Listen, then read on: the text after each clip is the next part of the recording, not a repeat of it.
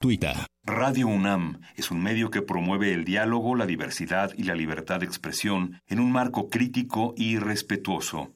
Los comentarios expresados a lo largo de su programación reflejan la opinión de quien los emite, mas no de la radiodifusora. Por siglos nos hemos hecho escuchar. Nacimos como parte de esa inmensa mayoría. Hablar. Escuchar. Debatir. Proponer. Cuestionar.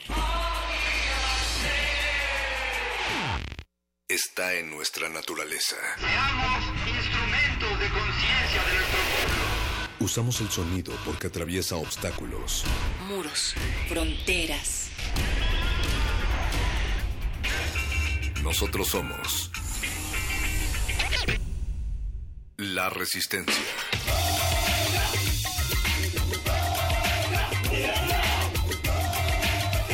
Resistencia modulada.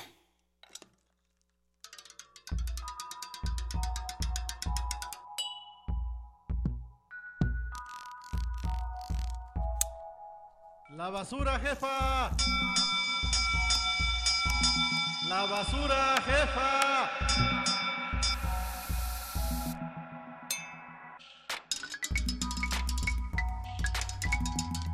Sonámbulos horarios, bronceados, mexicas, resistentes santos, ebrios de primavera o despeinados violetas, sepan que Machado anunció que la primavera ha venido y nadie sabe cómo ha sido. No, no has llegado temprano, al contrario, se nos hace tarde para la resistencia, aunque a la gente le da todo igual mientras no le tiren la basura del otro lado de la tapia, ni le llegue el olor de podredumbre a la terraza, se puede hundir en el mundo de mierda, decía Rafael Chirves. Son como sombras o figuras citadinas de la calle. Son sombras o gente que camina para atrás, basura que arrastra el viento y parece tener vida propia, pero no hay nada más triste que escuchar el aullido de un perro en esa selva de acero. Yo me estaba refiriendo un poco concretamente a la basura electoral, Natalia Luna. Pero no y hay basura de todo tipo, perro muchacho, la sonora, la que vemos en las calles, la que pensamos en ocasiones, la que decimos también, en fin.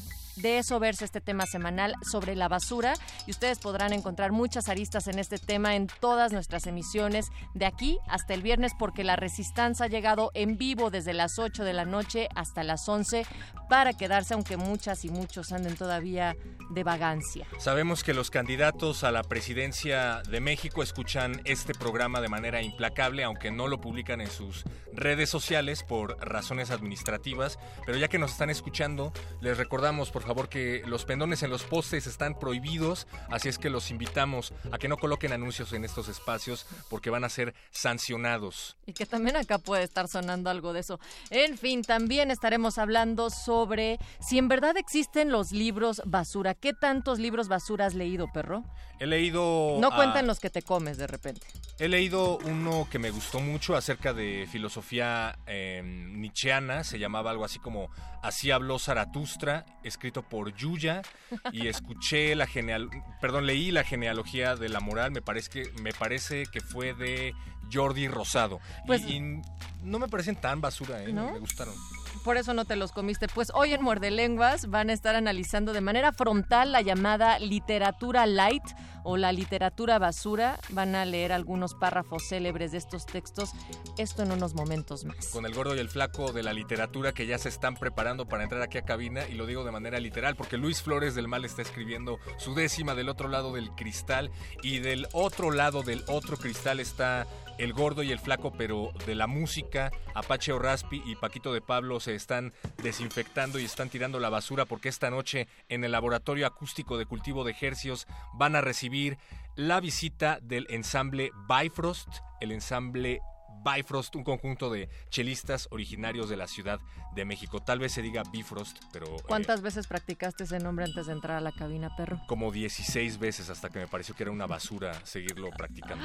Pues el playlist de hoy, el- para finalizar la noche, es comandado por la curaduría musical de Taihana, una productora y DJ cofundadora de Hiedra Club de Baile y también miembro del sello discográfico Nafi, así es que elevaremos sus oídos y la frecuencia. De Radio Universidad del 96.1 de FM. Y del otro lado del cristal, quienes no producen basura sino sonidos, es nuestro honorable equipo de producción. Está Oscar Sánchez, el voice, la voz más silenciosa en la producción. Está Eduardo Luis, el señor Agustín Muli en la operación de esta cabina y también Alba Martínez en la continuidad. Recuerden que a partir de esta semana nos escuchamos a las 8 de la tarde Así aquí en es. Resistencia Modulada.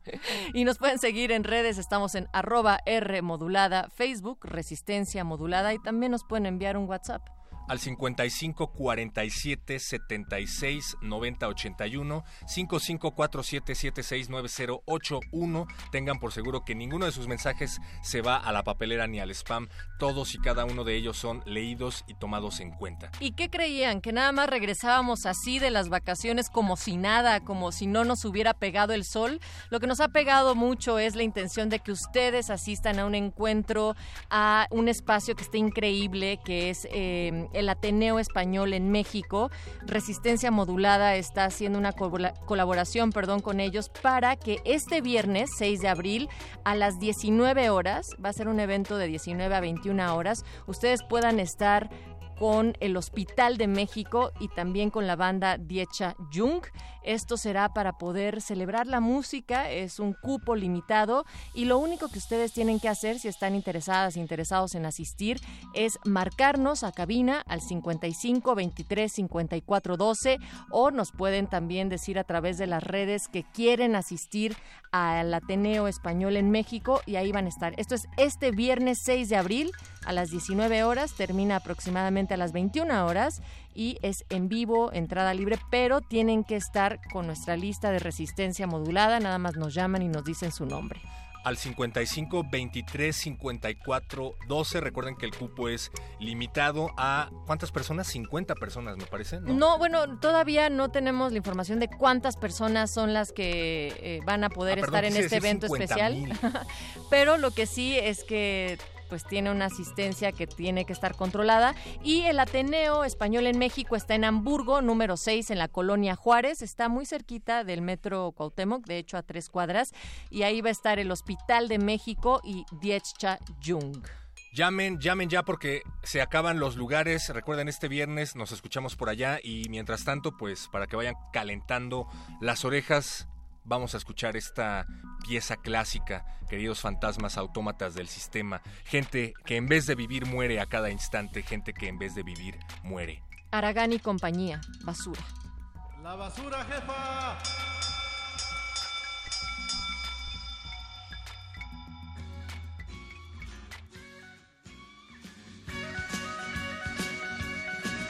Son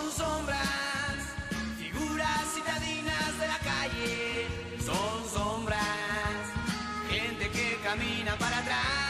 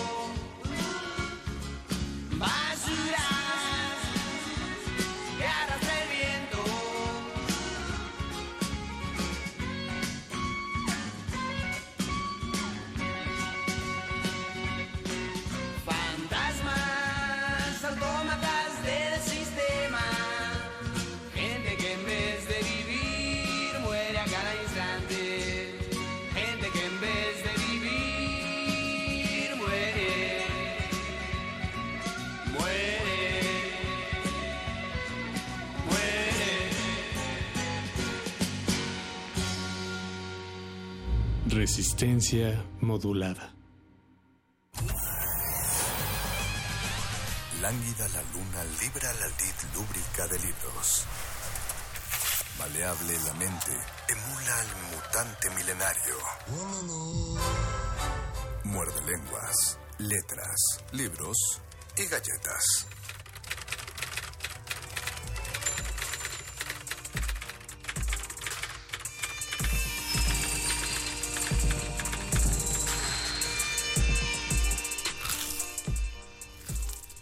Muerde. Muerde lenguas.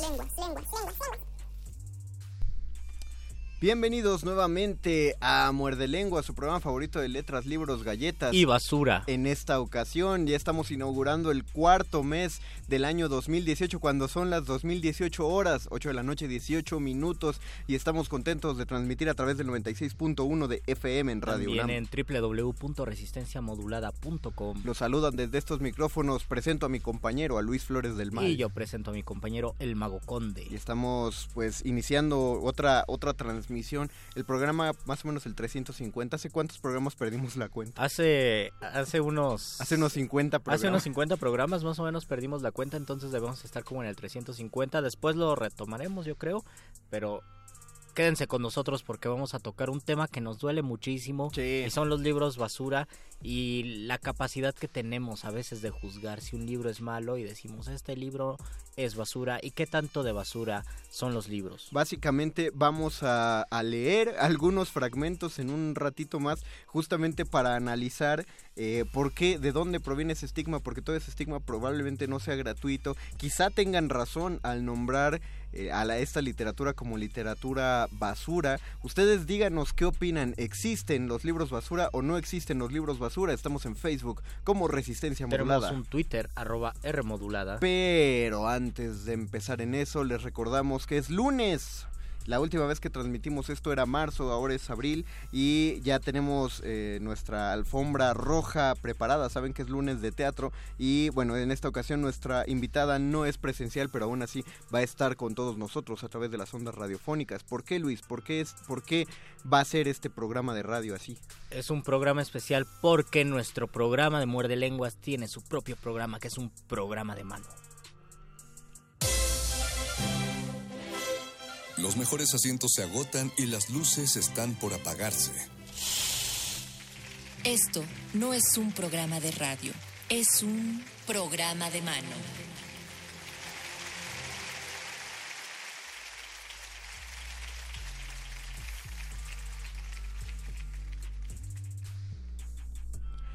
Y con esta rúbrica es que presentamos a nuestra invitada esta noche. Es una invitada telefónica. Tenemos en la línea a Dianitzia Palencia. Bienvenida, Dianitzia. ¿Nos escuchas claramente?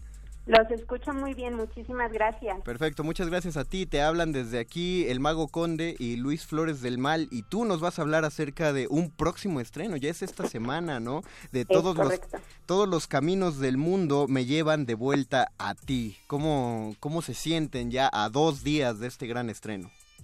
Súper entusiasmados.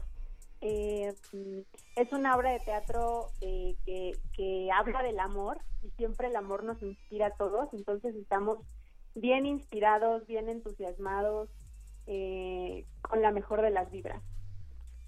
Ahora, cu- cuéntanos un poco o un mucho o un lo que tú quieras acerca de la trama. Ya nos dijiste que esta obra va sobre el amor. ¿De qué? ¿Cómo es la anécdota de la obra?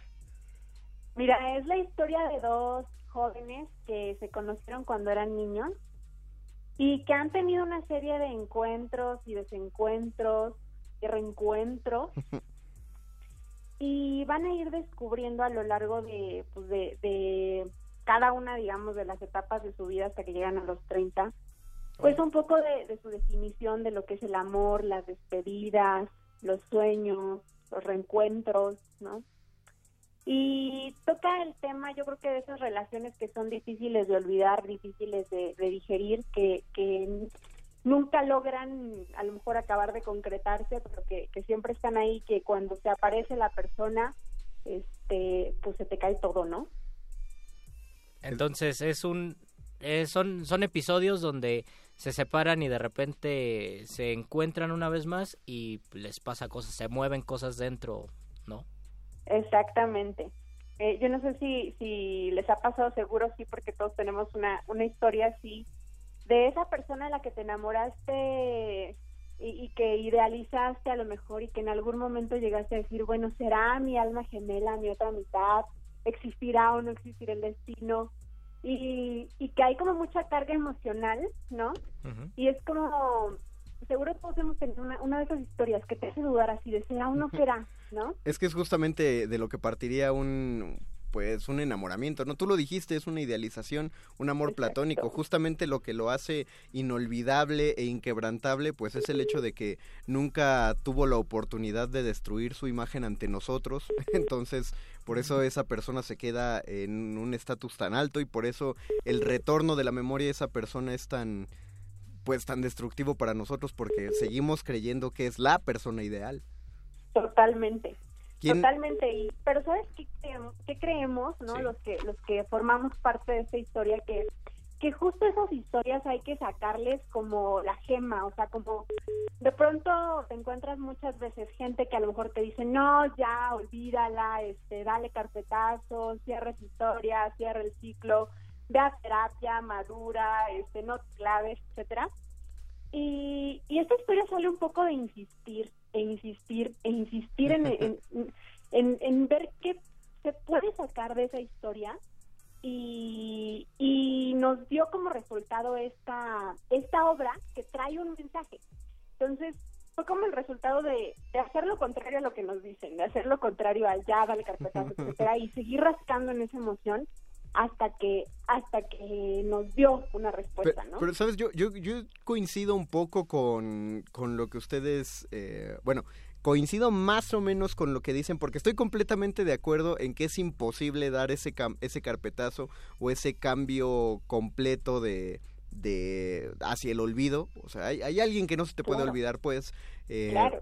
Lo, lo, lo que yo creo es que uno madura o uno evoluciona sentimentalmente hacia otra cosa y sí te puedes acordar de cuánto de cuánto te gustó, sí lo sí tienes un hueco en tu cabeza para esa persona, pero al mismo tiempo siento que sí hay una evolución, que sí sí puede haber un cambio. No sé, esto contradice la idea de de su historia. Mira, nosotros vamos un poco por el rumbo de, de cómo integras todo eso en tu vida y cómo le sacas provecho. Vamos un poco por ahí, no es como, este, a lo mejor no es agarrar el camino de, de, de, de decir no funcionó, este, no quiero saber nada de ti, te elimino de Facebook, Bueno, te es que bloqueo de todos lados, sino como, como un querer, querer ver de qué manera puedes eh, integrar esa historia a tu vida y, y hacer algo con esa historia. Bueno, es que cuando lo planteas así, cuando dices el te bloqueo de todos lados y ya no te quiero ver, estás como demostrando un enojo hacia la persona y cuando te enojas con una persona, en el fondo lo que todavía hay es son esas montón de cenicitas prendidas. Emociones, claro. Sola- solamente quiero recordarle a la gente en nuestra transmisión de Facebook Live que no pueden escuchar la llamada telefónica, pues porque no. Porque es una llamada porque, telefónica. porque es una llamada telefónica y es privado y es ilegal sacar. No, no es cierto. No, nada más no tenemos la manera de conectarlo a la computadora, pero pueden escucharnos a Luis e indagar. Y completar la siguiente. completar ustedes la, la entrevista como lo estamos Lo- haciendo. Lo que están escuchando del otro lado. Exactamente, pero si quieren o- oír lo que nos está di- diciendo de Anitzia Palencia, pues pueden ir sintonizando el 96.1 de FM. Esto se va a estrenar ya en dos días, ya es el miércoles y va a ser ahí en la teatrería. Y ya vi que están tirando la casa por la ventana para ese, para su estreno, porque hasta van a tener a sus padrinos ahí. Exactamente, nos va a acompañar Chica Edgar como madrina de lujo, Jorge Ugalde y los chavorrucos, que, que traen bastantes fans ahí en, en redes sociales. este, nos van a dar la bendición, la, la patada, ¿no? De la suerte. Y, y pues sí, estamos súper entusiasmados. Eh, de hecho, yo quiero aprovechar el espacio pues para, para regalar pases dobles para nuestra audiencia. Ah, perfecto. Eh, pues no sé qué les parece, dos, tres pases dobles. Tres pases dobles, ya te voy a agarrar la palabra de tres en ese caso. Solo, solo, solo le diremos a la audiencia que daremos esos tres pases dobles que serán para el estreno El estreno este 4 de abril, este miércoles 4 de abril, pero todavía no les decimos los teléfonos porque, ¿qué creen? El teléfono está ocupado porque estamos hablando con Dianitzia, entonces todavía no podemos Hasta, tomar su llamada. acabando la entrevista. Acabando la entrevista les damos el teléfono, pero mientras eh, otra vez las coordenadas Va, del teatro. Es en la teatrería, la cual se ubica en Tabasco 152, 152, en la. Roma Norte. La, Exactamente. La teatrería Tabasco 152, Roma Norte. Vamos a dar tres pases dobles en cuanto acabe la Para entrevista. la función del miércoles 4 de abril, pero se es presentará. estreno, Ese es nuestro estreno. Ya hemos tenido presentaciones previas. En- hemos tenido una gira con, con algunos teatros este, anteriormente. eh, desde octubre empezamos, pero esta es como nuestra nuestra primera temporada. Ah, bien. Y, y pues estamos bien contentos de que la teatrería sea nuestra casa, ¿no? Para esta para esta puesta en escena vamos a estar ahí a partir de este miércoles 4 de abril, ocho y media de la noche, hasta el miércoles 30 de mayo. Es una temporada corta, vale la pena irse a dar una vuelta eh, y pues ver qué podemos sacar de ahí. Algo que nos gusta de, de la obra es que cuando la gente sale, eh, la- de pronto hay personas que se acercan a nosotros y, y las cosas que nos han gustado es que la gente nos empieza a contar sus propias historias de amor. Oh, eso está padre porque justamente nos comentan en el Facebook Live, dice Iván Dostoyevsky, es maravilloso, sí tengo una historia similar. Entonces, pues ahí vayan contactando a... da- Danos unas redes sociales para que vayan conociendo dónde, dónde enterarse acerca de la temporada de todos los caminos del mundo. Me llaman de vuelta a ti. Correcto. En Facebook nos pueden buscar así como todos los caminos del mundo me llevan de vuelta a ti. Muy bien. Todos los caminos del mundo me llevan de vuelta a ti. Correcto. En Instagram estamos en todos los caminos del mundo. Sí. Y en Twitter también estamos, y nos buscan así como todos los caminos del mundo, por ahí andamos. Perfecto. Perfecto. Déjame, déjame decirte que, eh, aparte a ti, porque tú que eres autora del texto, es difícil dar con un, con un título largo que sea atractivo y este, este lo es ciertamente. Además se expresa mucho de lo que va la obra.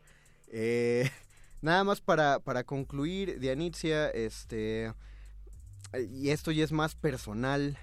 ¿Por Sí, qué? claro. Porque, eh, y es enteramente de, de autor, finalmente estamos en el programa de literatura. ¿Por qué te llamó o, o qué pulsión había dentro de, de tu mano para escribir esta historia? Digo, Pues si- esa, si se esa puede misma saber. que van a conocer al pie de la letra. Ah. Esa misma, la, la historia de, de un amor este inconcluso, difícil de, de, de digerir, decía decía Shakira, ¿no? Se me acaba el argumento y la metodología cada vez que se aparece frente a mí. Así, así. Entonces vamos a conocer un pedacito de tu autobiografía. Si vamos a ver todos los caminos del mundo me llevan de vuelta a ti. y tiene tiene mucho de mucho de verdad también tiene mucho de ficción al final ya ya el público eli- elegir- Claro. le tocará elegir qué es real y qué no Este, pero lo, lo más padre y lo más importante es que se van a encontrar con sus historias o sea Claro. eso está está cañón o sea la gente se encuentra y se- tenemos ahí por ejemplo una escena de de cuando de cuando hablábamos por Messenger no con, Ah, con nuestro ligue y todos tenemos de historias y de que esperas a que se conecte y te desconectas y te conectas otra vez, ¿no? Eso, eh, lo- los muchachitos de ahora ya no sabrán lo que era ir en la Y preparatoria. lo que era darse a respetar con los zumbidos. Contéstame. O de, o de poner la indirecta en el estado de Messenger. Claro, las O, indirectas o- o en. O la canción que estabas Exacto, escuchando, porque que la eso era muy canción bueno. tenía mucho que decir al respecto. Sí, sí, sí, cómo no. Bueno, pues, ya ven, ya empezaron a salir sus historias. pues vamos a ir también. Les recordamos la temporada Todos los Caminos del Mundo me llevan de vuelta a ti. Esta temporada en la teatrería. Tabasco 152, Colonia Roma, del miércoles 4 de abril al miércoles 30. 30 de mayo. Eh, la función es a las ocho y media de la noche y los que se lleven los tres pases dobles, por favor les pedimos que lleguen a las 8 de la noche. Muy Correcto. importante, si se ganan los boletos lleguen a las 8 de la noche porque a esa hora será la recepción para que pasen con toda la ensalada Popov del VIP que va a llegar a ver esta, esta inauguración de la temporada. Mientras tanto, pues Oye, agradecemos. les tengo una buena noticia. Ah, dinos, a ver. nada más avisarles. Los boletos, así, su costo normal son 180 pesos. Entonces, no Ah. hay pretexto para no irse a dar una vuelta, para ver esta historia. Al ratito nos dicen, oye, ¿qué crees que al final le marqué? este, no hay pretexto para no ir. No, ahí está, es, es buena, e, es buen precio, es accesible y no vamos a dejar de insistir en que apoyen a todos los proyectos teatrales que puedan. Eh, nuestros pases triples. Si no los consiguen, pues ustedes vayan de todas maneras, pases triples. Tres pases dobles, Tres perdón. pases dobles. Tres pases dobles son para este miércoles 4 de abril. Les recordamos, lleguen a las 8 de la noche a la teatrería, aunque la función sea 8 y media de la noche. Estamos exactamente a 24 horas, no, a 48 horas No, 48. de que se estrene. Pues te agradecemos mucho, Dianitzia, que hayas tomado esta llamada y pues el equipo de Resistencia Mo- Modulada y aquí Muerde Lenguas les deseamos toda la popó del mundo para su temporada. Muchísimas gracias, bien recibida. Muchísimas gracias, Luis y Mago. Y pues aquí lo seguimos escuchando. Perfectamente. gracias. Luisito, ahora sí, ya que permitimos que Dianitzia continúe con sus actividades y liberamos la línea, ¿qué número telefónico deben marcar Se para deben llevarse? comunicar para llevarse uno de los pases dobles al 55 23 54 12. Otra vez. 55 23 54 12 pidan su pase doble para que vayan el miércoles 4 de abril. Se van a perder un muerde lenguas, pero vale mucho la pena ir y ya nos contarán qué les pareció. Mientras tanto, le mandamos saludos a Elena Sirot, que no- ya nos mandó saludos, a Darío Islas, a Diana Janet, eh, pues ya mencionamos a Abigail Buendía también, a Iván Dostoyevsky. Saludos, a, los extrañábamos a todos. a Caro Quintero. a- No se vayan a enojar porque vamos a poner, ¿qué vamos a escuchar? Vamos a escuchar, ya que a- hay que advertirles a todos de esto. Bueno, los que estén en Facebook Live se quedan platicando tantito con nosotros, pero hay que advertir, hay que recordar que vamos a analizar acerca de la literatura, es decir, todo lo escrito que es considerado basura. Por lo tanto, Vamos a analizar el discurso de una canción favorita por algunas de nuestras tías, que es de Ricardo Arjona. Así es, vamos a ver, vamos a, tratemos de analizarles, vamos a pedir en este ejercicio de resistencia que escuchen y analicemos Que para se decir, resistan a no cambiarle, por favor. para decir con argumentos por qué decimos que es basura. Esta, esto es del poeta Ricardo Arjona. Y yo me voy a comprometer a decir con argumentos por qué creo que sí es una buena historia. Ah, qué bonito, qué buen Yo quiero Luisito. defenderla, quiero Muy ser el abogado de Arjona. Muy bien, qué buen detalle. Esto es la historia de un taxi y la están escuchando sí en Radio UNAM, cortesía de Muerde Lenguas.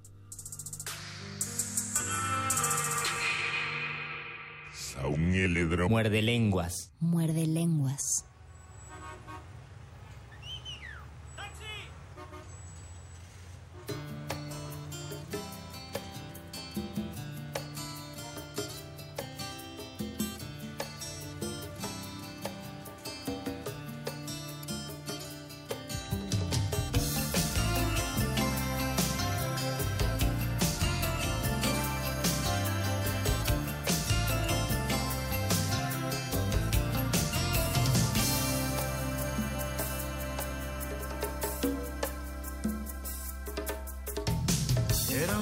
De la noche, piloteaba mi nave. Era mi taxi un Volkswagen del año 68. Era un día de esos malos donde no hubo pasaje. Las lentejuelas de un traje me hicieron la parada. Era una rubia preciosa, llevaba minifalda, el escote en su espalda, llegaba justo a la gloria. Una lágrima negra rodaba en su mejilla, mientras que el retrovisor decía ve qué pantorrillas. Yo un poco más.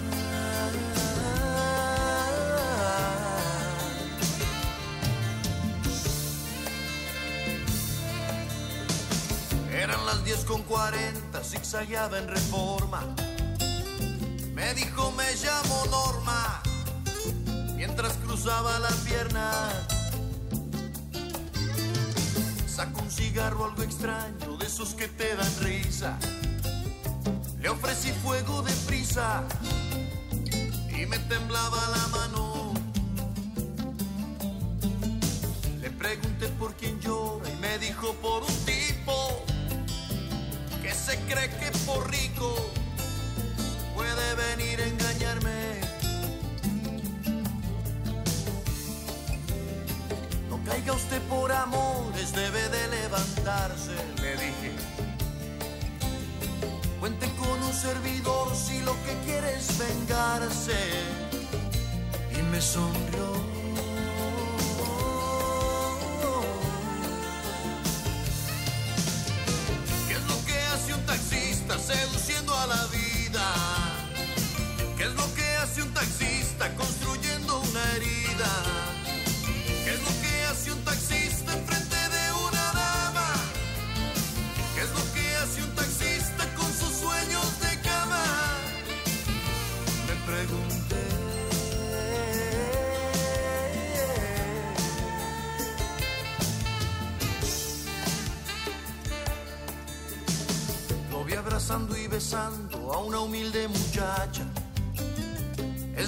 Muy sencilla, lo sé por su facha. Me sonreía en el espejo y se sentaba de lado. Yo estaba idiotizado con el espejo empañado. Me dijo doble en la esquina, iremos hasta mi casa.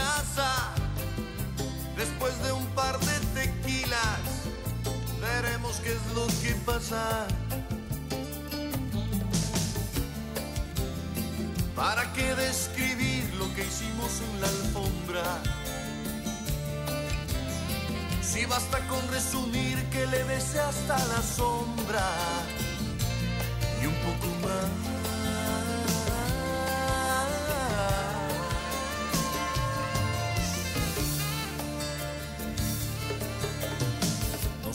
usted tan sola, sufro aunque no es lo mismo.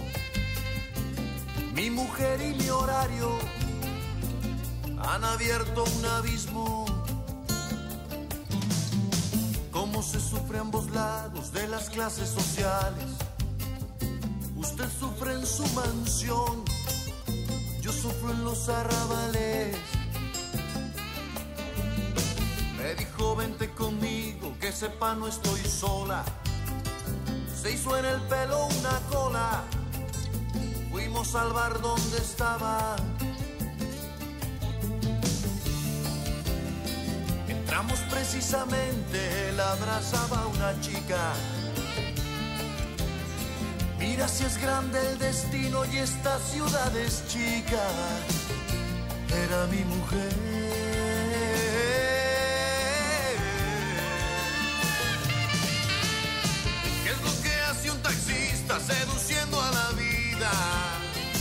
¿Qué es lo que hace un taxista construyendo una herida? ¿Qué es lo que hace un taxista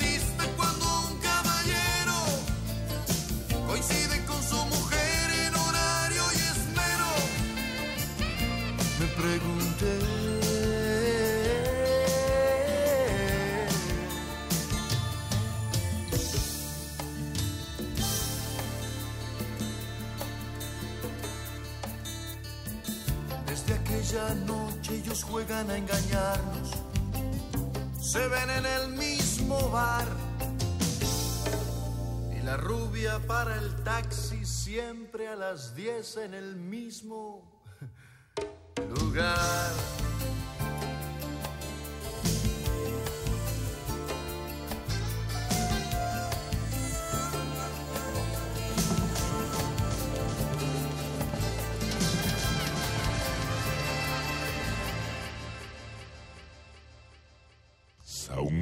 Muerde lenguas. Muerde lenguas.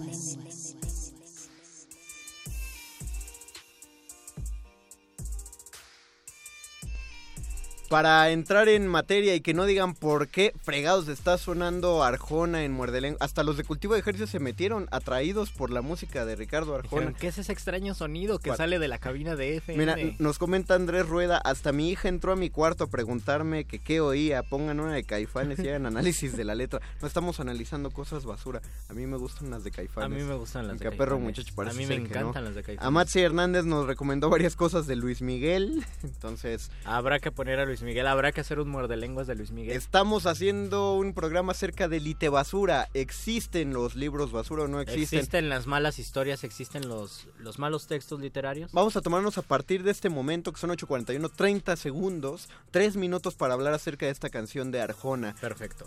¿Por qué dices que es chido, Luis? No te tomes los 3 minutos, digo, toma algunos segundos y... Pienso, primero, yo la escuché completa y conscientemente la canción del taxi y pensando en la historia y poniéndole mucha atención a la letra hace como siete meses máximo. No sé por qué me dio curiosidad y dije, a ver, voy a, voy a escuchar la canción de Ricardo Arjona y a escuchar bien la letra y ponerle atención a la letra. Me gustó la narración y me gustó el, me gustó el final inesperado. No se me hace una mala canción. Segundo, siempre que se juzga a un cantante como un mal compositor, apelan mucho a las rimas malas o a las rimas fáciles. eh, como persona que se ha dedicado a las letras y a la métrica particularmente, no creo que existan rimas fáciles, salvo que rimes infinitivos o que rimes gerundios o que rimes eh, palabras que se hacen pequeñas, ¿cómo se llaman? Eh, eh, chiquito, Dimin- diminutivos. diminutivos. Así sí Chiquitivos. son chiquitivos. Así sí son rimas fáciles. Pero en realidad no creo que las rimas sean, no, no creo que las rimas que ocupa Arjona, por lo menos en esta canción, sean difíciles. Si hay unas rimas muy obvias, como iba por, iba por reforma, me dijo me llamo Norma, pues obviamente se tenía que llamar Norma, porque si no, pues no hubiera existido la canción. En cuestión de la narración, pues es una historia de desamor donde eh, la, la chica se quiere se quiere vengar de alguien que le rompió el corazón y a su vez se está dando cuenta que él también le rompieron el corazón porque el esposo de la chica se la está engañando con con la mujer del Ah, sí, taxista. sí, eso- eso lo la vimos, mujer todos del hablante poético. También uno si creo que uno si lee esa historia yo no sé qué tanto pensarías, ay, esto no ocurre, o sea, qué tanta qué No, tanto no, de no, no permiso va, no va por ahí. ¿Qué tanto de permiso te en cuestión narrativa te puedes decir esto sí ocurre, esto no ocurre? Yo le creo a Arjona porque bueno, yo le creo al yo lírico, al yo cancioneril de, de la canción porque está bien construida. Existe algo de seducción, existen frases muy feas como yo por el retrovisor le estaba viendo la pantorrilla y más cosas, pero poco a poco la narración está eh, te lleva a ese lugar y de repente dices, ah, pues la canción va a terminar de una manera muy tranquila, muy sencilla porque se vengó se vengó de su esposo, pero resulta que el esposo también estaba Es- involucrado porque es un cuarteto amoroso y no son felices los cuatro como en el caso Como de Maluma. Maluma, baby. No, Estás- Ojo, no, no estoy pensando, no estoy diciendo que me guste Arjona porque ni siquiera tengo elementos para juzgarlo, no he escuchado su música, pero esta canción específicamente se me hace que es una historia que no, no se me hace ni tonta, ni absurda, ni ridícula, yo creo. No, no, Nos estás haciendo muy difícil esta labor, Luisito. Lo Pero sí- destrózala, No, no, no. destrózala. Lo que sí es que ya te comentó Ernesto Moreno. dice- Perdón, Ernesto. Dice chinguen Agustín Lara rimando estrellitas con manitas. Ándale, Ahí sí te agarró. exactamente, exactamente. Ah, ah, bueno, no, claro. y- Agustín Lara sí puede tener un error. No, es una cuestión de y es una cuestión de percepción. Jorge Luis Borges tiene unas rimas muy muy fáciles, pero ah, y, y casi siempre lo que se dice, ah, es que es Borges, él sí puede hacer ese tipo de rimas. Casi todos los escritores que practican versificación y también cantantes hacen rimas muy fáciles, pero porque tienen se juzga desde otro estatus, dices, él sí él sí pasa sus rimas, pero las rimas de Arjona no pasan porque es Ricardo Arjona y porque ya está estigmatizado. Amatzi Hernández dice, ¿pueden hacer una comparativa del rap en inglés o español de los ochentas con el actual? Oh, eso le gustaría al doctor Pero, Arqueles. sí, pero el problema sería que eso sería partir del hecho de que todo el rap actual es basura. Porque Ah, estamos no, no, hablando no, específicamente de creación basura. Y no, por eso, por eso no entraría ahorita como, o sea, está, sí lo haremos, Amatzi, lo deberíamos hacer un programa de rap, pero... Hasta podríamos analizar, analizar algún rap que fuera basura. Por ejemplo, a Calle 13, que no es rap, se le achacaba Ah, mucho sí. también lo de las rimas. Y decían es que hace unas rimas muy tontas, muy simples, muy fáciles. Y yo creo que es parte de su gracia. ¿Sabe? Hacer ese tipo de rimas raperas donde combinas, que incluso es malo para el idioma, para los puristas, combinas, combinas palabras en inglés con en español, con español y haces rimas. Eso lo hace mucho Calle 13 y ahora pues en el trap o en el reggaetón se hace también muchísimo. En, en específico de la de historia de un taxi, Luis, creo que tus argumentos son irrebatibles porque efectivamente también noté eso de que al menos aquí hay, hay rimas eh, no fáciles, pero sí hay unas rimas ridiculonas, como ¿Cómo la de cuál? Reforma y Norma. Ah, o sea, es sí es que- ridiculona. Ajá. Sí es, eh, ahí se nota que estás forzando el nombre para que cuadre O, con una o estás forzando la avenida, a lo mejor iban Ah, sobre viaducto. Pero, pues, le cambias el nombre, Ajá. ¿No? o sea, sí, hay ahí como algo muy... En el, en el caso específico de esto creo que sí tiene que ver más con el tipo de declamación. Es un mal declamador. Su poema no es bueno, pero Arjona es un mal declamador de lo que él mismo Voy a porque- buscar en porque a mí me parece literarios donde se rima con el nombre. es que a mí, sí, pero generalmente es porque buscas la rima cuando ya tienes el nombre, como Ajá. pasa en todo el siglo de oro. Tienes primero el nombre del personaje y luego buscas la Norma, rima. Norma de Arjona, si nos estás escuchando, queremos que te comuniques en este En es- momento y nos digas si estuvo bien o estuvo En mal. este caso sí, estoy sí fue una alegre seguro- coincidencia. Estoy seguro que el güey más bien quería usar primero Reforma y de pronto fue Y como, dijo- oh, qué simpático, eh, rima con Norma, Tal pues vez. que el personaje se llame, se llame Norma. Este dice Andrés Rueda, excelente argumento, nótenlo, me cae muy gordo Arjona, claro, sí, a mí también. no, no, yo no sé la verdad. Denle al reggaetón, podemos, podemos buscar reggaetón para el próximo miércoles. Voy a leer un fragmento de, Vamos a leer un fragmento de 50 de sombras. 50 sombras de Grey. Está larguísimo, no lo voy a leer Lee todo. un estoy párrafo. buscando- Eh, ah, por lo que estoy entendiendo y porque vi una parte de la película eh, que trata de esta mujer que conoce a un, a un tipo millonarísimo que este aparte es muy guapo pero que le encanta el sadomasoquismo. Entonces escribe un contrato para que él y ella puedan tener esta relación cachonda y violenta pero donde los dos estén de acuerdo. Entonces primero ya el hecho de que haya un contrato escrito y firmado para tener relaciones sexuales ya es un exceso pero Ya suena a canción de Arjona. ya suena a basura, pero bueno, vamos a leer las partes, la- la- lo que compete al amo, que sería el señor Christian Grey. A ver, venga. 15 puntos, no mames, son 15 puntos, perdón la expresión, pero son 15, ya llevan 15 puntos para el momento en el que agarro este texto.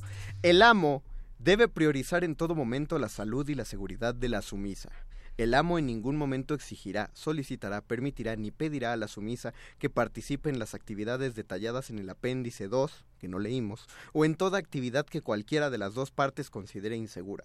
El amo no llevará a cabo, ni permitirá que se lleve a cabo, ninguna actividad que pueda herir gravemente a la sumisa o poner en peligro su vida. Los restantes subapartados de esta cláusula 15 deben leerse atendiendo esta condición y a los acuerdos fundamentales de las cláusulas 2 a 5. Y nunca se había leído un contrato eh, tantas veces en la vida. 15.2, espérame, quiero leer. 15.2. El amo acepta el control, el dominio y la disciplina de la sumisa durante la vigencia del contrato. El amo puede utilizar el cuerpo de la sumisa en cualquier momento durante las horas asignadas o en horas adicionales acordadas de la manera que considere oportuno, en el sexo o en cualquier otro ámbito. 15.3. El amo ofrecerá a la sumisa el entrenamiento y la orientación necesarios para servir adecuadamente al amo. 15.4. El amo mantendrá un entorno estable y seguro en el que la sumisa pueda llevar a cabo sus obligaciones para servir al amo. Sus obligaciones. No mames, y sigue. 15.5. El amo puede disciplinar a la sumisa cuando sea necesario para asegurarse de que la sumisa entiende totalmente su papel de sumisión al amo y para desalentar conductas inaceptables.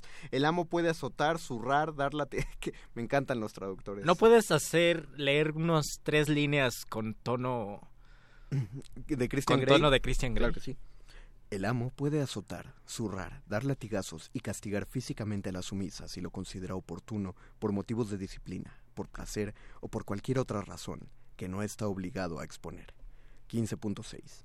En el entrenamiento y en la administración de disciplina, el amo garantizará que no queden marcas en el cuerpo de la sumisa ni heridas que exijan atención médica. 15.7. En el entrenamiento y en la administración de disciplina, el amo garantizará que la disciplina y los instrumentos utilizados para administrarla sean seguros. No los utilizará de manera que provoquen daños serios y en ningún caso podrá traspasar los límites establecidos y detallados en este contrato. Ya, ¿no? 15.10. El, el amo no prestará su sumisa a otro amo. ¡Oh! Y ya si lo firma hay La gran- libro la gran- y si no lo firma La no gran hay pregunta que se están haciendo es por qué no hablo así todo el tiempo, ¿no? sí. En lugar, en lugar de hablar como hablo. Eh, dice Elena Sirot, analicen la letra de Scooby-Doo Papá y el pum Oh, pum, pum, a mí pum, me encanta. Me- no me- tiene letra, no está padre. Podemos analizar un trap. un Dice Amatsi de- Hernández, Sugar. Bunny.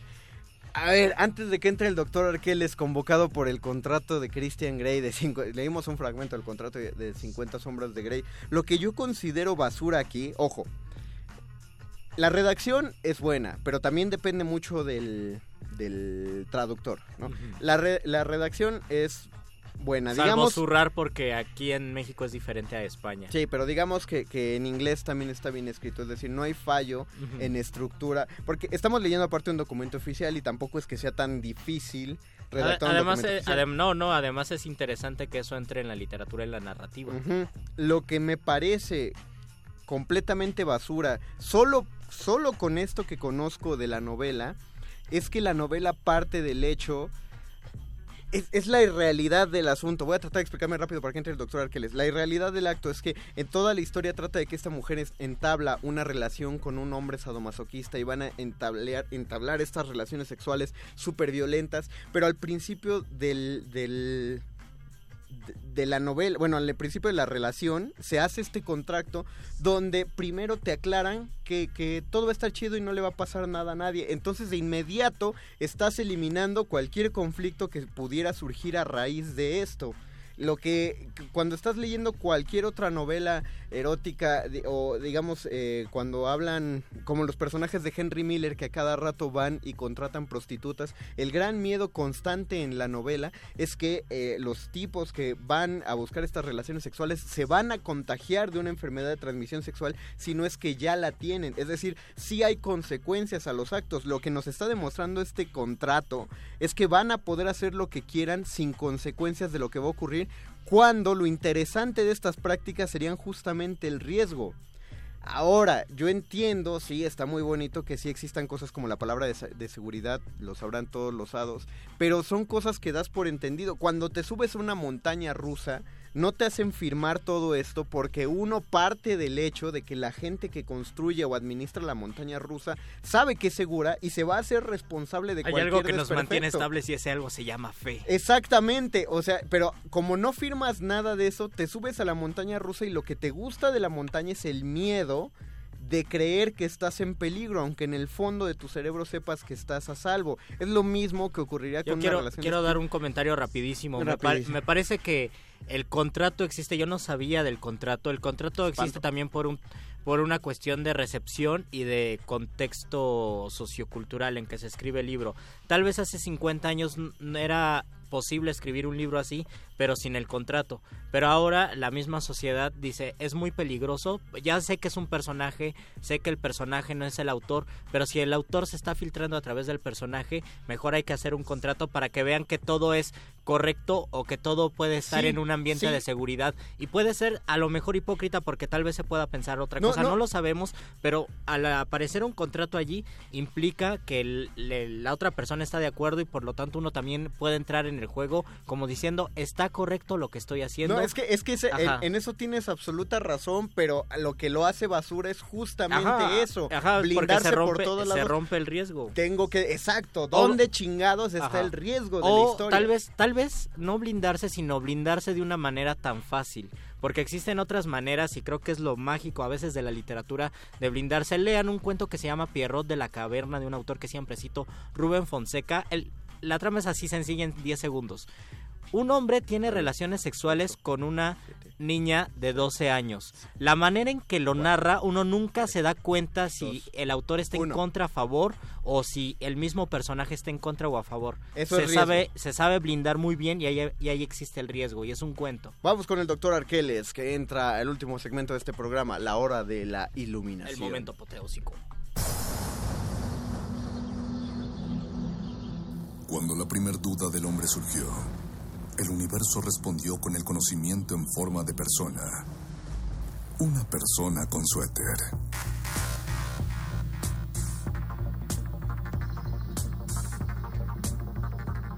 Es la hora de la iluminación con el doctor Arqueles.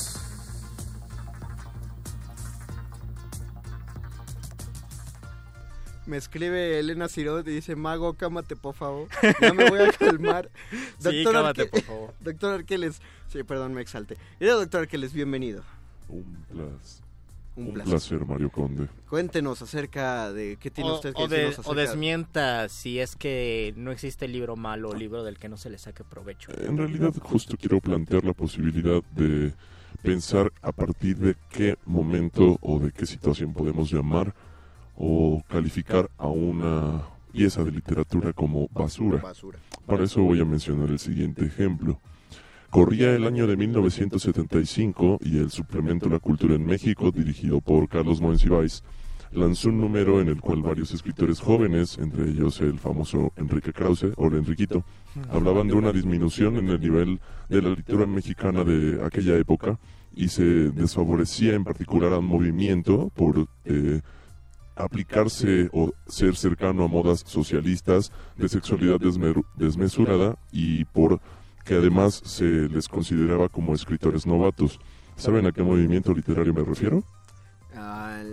Me parece que es al de Papasquiaro. En efecto, que es el infrarrealismo, Ah, infrarrealismo. del cual también formó parte Roberto Bolaño, Rubén Medina, José Rosas Ribeiro y muchos otros autores más. Entonces, los infrarrealistas eh, hacían una serie de actividades eh, digamos que intervenían eventos, a- hacían sabotajes de lecturas y de presentaciones de libros, y esto llevó a que la alta cultura nacional, eh, representada sobre todo por Octavio Paz y, por otro lado tal vez por Carlos Monsiváis, los considerara un peligro y se re- calificara a su literatura como literatura basura por no seguir los mismos cánones que establecía la otra línea de la alta cultura que coordinaba y presidía Octavio Paz. Porque en ese caso existen diferentes categorías para decir si algo es basura. Ahí estaban apelando al contenido. No, son muy explícitos sexualmente, por lo tanto es basura. En el caso de 50 sombras de Grey, además del contenido,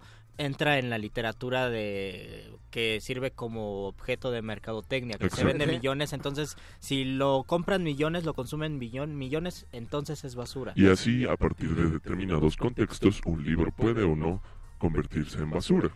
Eh, antes, Miquel Méndez dice que por qué hay una niña atrás de, tu, de ti, Luis, que parece ser que hay una niña que está saliendo en el video atrás de ti. Diana Janet Nolan dice, me digan eso. tenemos que pensar que el libro de 50 sombras de Grey es para un público femenino y realmente en lo que se enfoca es en lo emocional. En ese libro la chica no firma el contrato porque ella no quiere ser solo un objeto, ella quiere el riesgo de estar enamorada de tu pareja.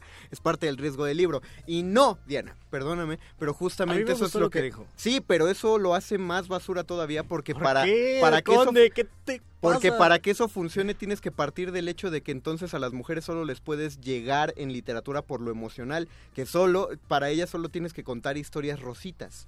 En este argumento lo que dice es que una mujer solo puede leer un libro si le llegas por ese tipo de emociones. Pero en cuestión, en cuestión de construcción de texto, está el contrato, no lo firma el personaje, la personaje, entonces el, el contrato existe para crear ese riesgo, ¿no?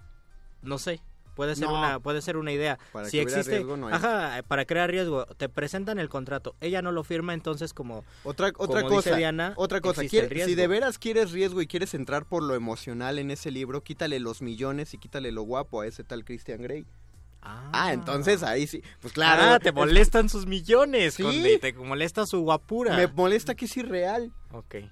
A ver. No, pues es que obviamente Doc, cierra esta conversación. Doctor, cálmenos, por favor. Es hora de irnos, muchachos. Cámbiense, por favor.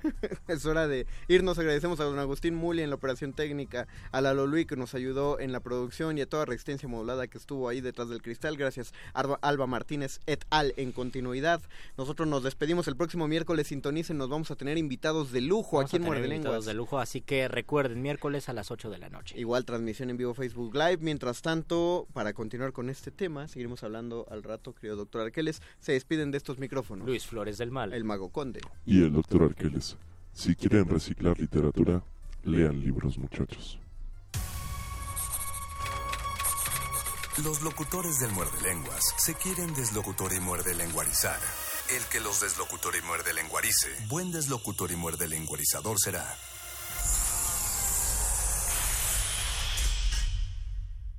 Resistencia modulada. Se puede llegar de la pintura a la arquitectura, basar una escultura en el conocimiento matemático o escribir un poema a partir de la física cuántica. La Cátedra Extraordinaria de Lectura José Emilio Pacheco y el Instituto de Investigaciones sobre la Universidad y la Educación te invitan al diplomado Materialidad inestable. Diálogos entre lenguaje, arte y ciencia. Para entender los lenguajes textuales y su relación con otras artes, ciencias y áreas del conocimiento.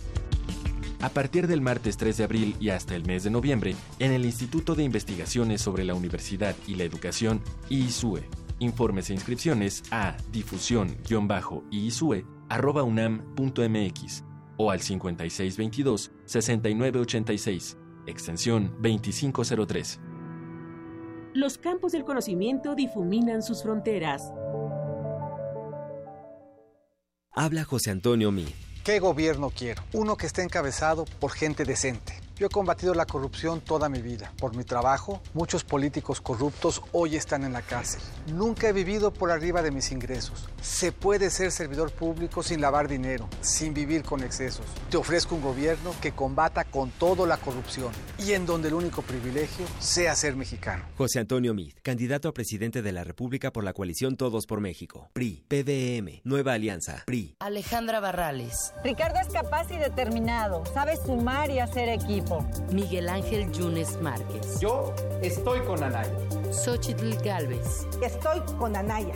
Salomón Chertorivsky. Estoy con Anaya. Luis Donaldo Colosio Riojas. Estoy con Anaya. Miguel Ángel Mancera. Vamos con Anaya. Diego Fernández de Ceballos. Estoy con Ricardo Anaya porque es un joven brillante y capaz. Ricardo Anaya, de frente al futuro. PAN.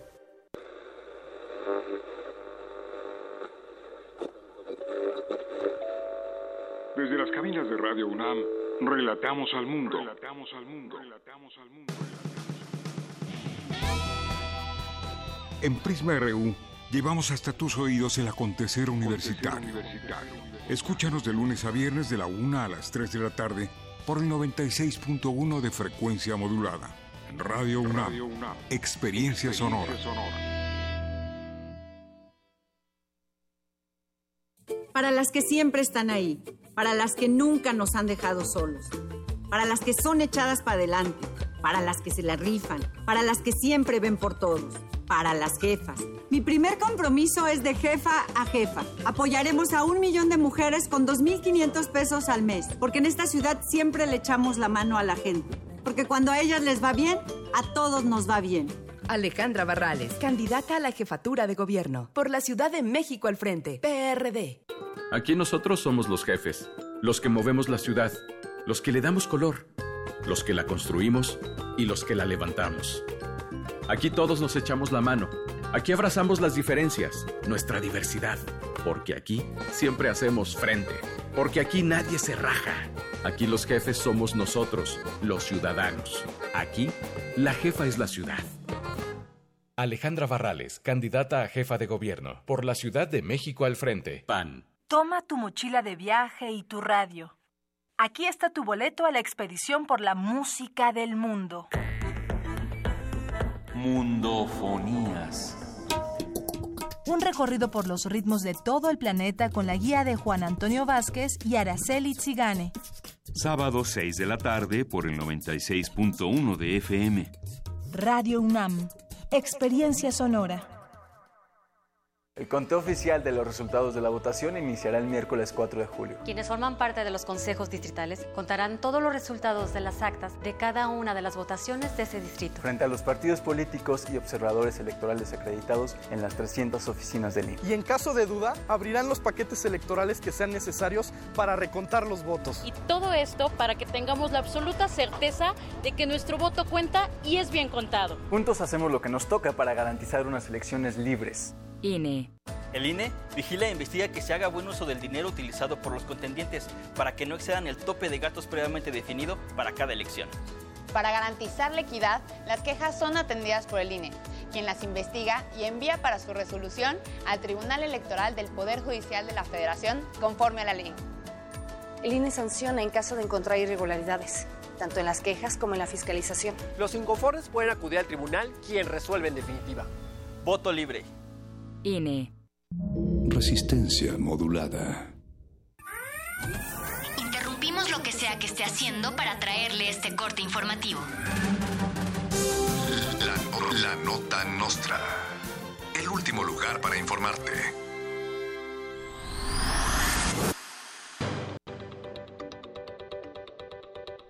Diputados del Partido Revolucionario Institucional proponen dejar de adelantar una hora el reloj una vez al año y piden mejor atrasarlo 85 años. Los priistas dice- dicen estar tan seguros del triunfo de Meade que es hora de que los mexicanos atrasen sus relojes por lo menos 85 años o para sentirse en el porfiriato otra vez. La semana pasada, al menos dos de las tradicionales balaceras que se llevan a cabo en México desde hace más de 10 años fueron interrumpidas por los Via Crucis de Semana Santa. Vecinos de distintas demarcaciones pidieron a las autoridades que intervengan para que los peligrosos Via Crucis no opaquen las bellas y tradicionales balaceras que atraen turismo. El equipo de campaña del panista Ricardo Anaya estrena nueva e innovadora campaña cuyo eslogan será La esperanza de México. En su discurso inicial de campaña, Anaya llamó a acabar con la mafia del poder, a no vender su voto a cambio de frijol con gorgojo y pidió también a las chachalacas de otros partidos que no intervengan. Una campaña muy original del equipo de panistas de Ricardo Anaya. Enrique Peña Nieto y sus amigos contratistas responden que las personas que donaron su afore contra su voluntad para financiar el aeropuerto que nadie pidió en un lago que además está hundiendo, serán socios y obtendrán beneficios cuando se inaugure el aeropuerto. El presidente dijo que desde el momento de la inauguración, todos los pensionados podrán viajar con descuentos a países como Singapur y Venezuela sin poder volver. Nos costaría millones construir un aeropuerto porque estaría cubierto de engaños y pretensiones. ¿Qué será de los aviones si a causa de la ambición hubiera una inundación y aunque no se ha construido, el aeropuerto está hundido por toda la corrupción?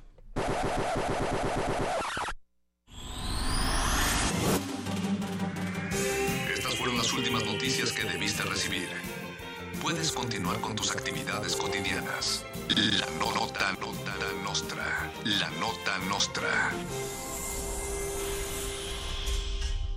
Mis pads me dicen la resistencia.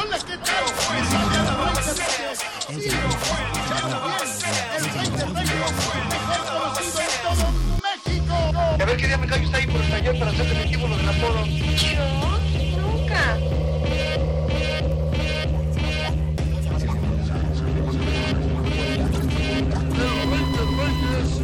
Resistencia modulada.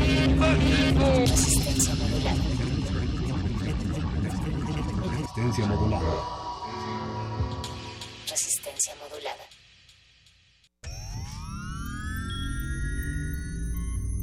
Hemos visto historias que definen la identidad de una época.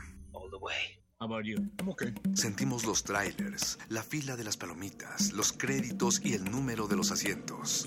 Nos gusta el cine. Todo el cine. Y queremos platicar, debatir y discutir sobre él. De retinas. Un horizonte sonoro para vivir el cine. Martes. 21 horas. Por el 96.1 de FM. Radio UNAM.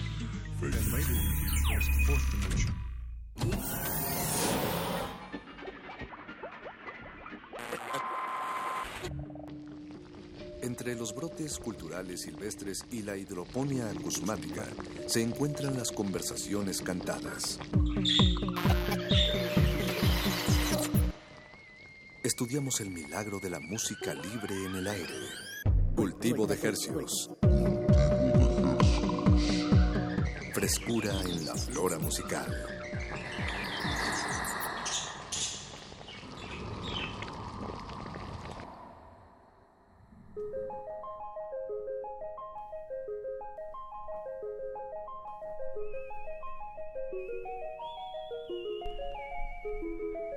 Organismos audiosensibles y radioceptibles inmersos en las ondas hercianas. Bienvenidos a otra emisión de Cultivo de Hercios. El peligroso pero amable vortex temporal musical de resistencia modulada donde se atomiza y transmite de lunes, los lunes y los jueves, perdón, a las 9 de la noche en compañía de, de nosotros la más reciente y fresquecita música que encontramos y que hacemos llegar, a- llegar hasta sus oídos.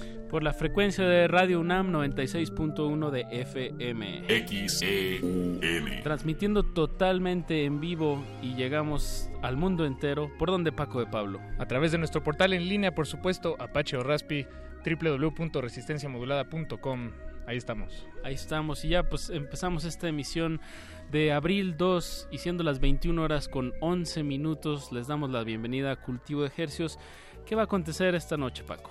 Pues esta noche Cultivo de, Ejer- de Hercios se viste de cámara. Ah, bien. Sí, cámara. Qué, qué bueno que, que traía mi saco, mi smoking. Así es, nos vestimos de cámara, de música de cámara. Nos acompañará esta noche como sujetos de estudio, por supuesto, el ensamble Bifrost, un cuarteto de chelistas jóvenes mexicanos, eh, entusiastas, eh, emergentes, que pues tienen este proyecto, eh, tocan música de, de soundtracks de películas, música de caricaturas, hacen Música sus- clásica. música clásica, por supuesto. Eh, por ahí tienen en su repertorio eh, un tango de Astor Pia- Piazzolla, por ejemplo. Eh, también tocan Bach, se, se van hasta el barroco y pasan por Edvard Grieg, época re- eh, del romanticismo clásico. En fin, es un ensamble que, que se, además se nos acercó eh, y pues no- nos, nos entusiasma mucho Apache. Cuando nos dicen, por favor, Paco, Apache. Y aparte son músicos muy, muy jóvenes y bueno, esperemos eh, pues la selección musical que traigan para esta noche sea de su total agrado. Yo sé que lo va a hacer porque va a estar muy variadita como ahorita diste el panorama, Paco. Y bueno, también les queremos hacer otra invitación eh, como, Eh, muy como- especial. muy especial, así como al inicio de esta emisión eh, lo comentaron el perro muchacho y Natalia Luna.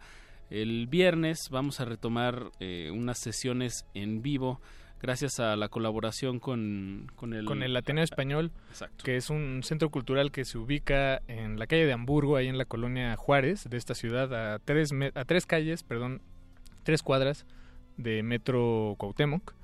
Es, por cierto, el Ateneo Español es el centro cultural con el acervo, con el, con el archivo de españoles eh, exiliados eh, por la guerra más, pues, más importante que, que- se tiene.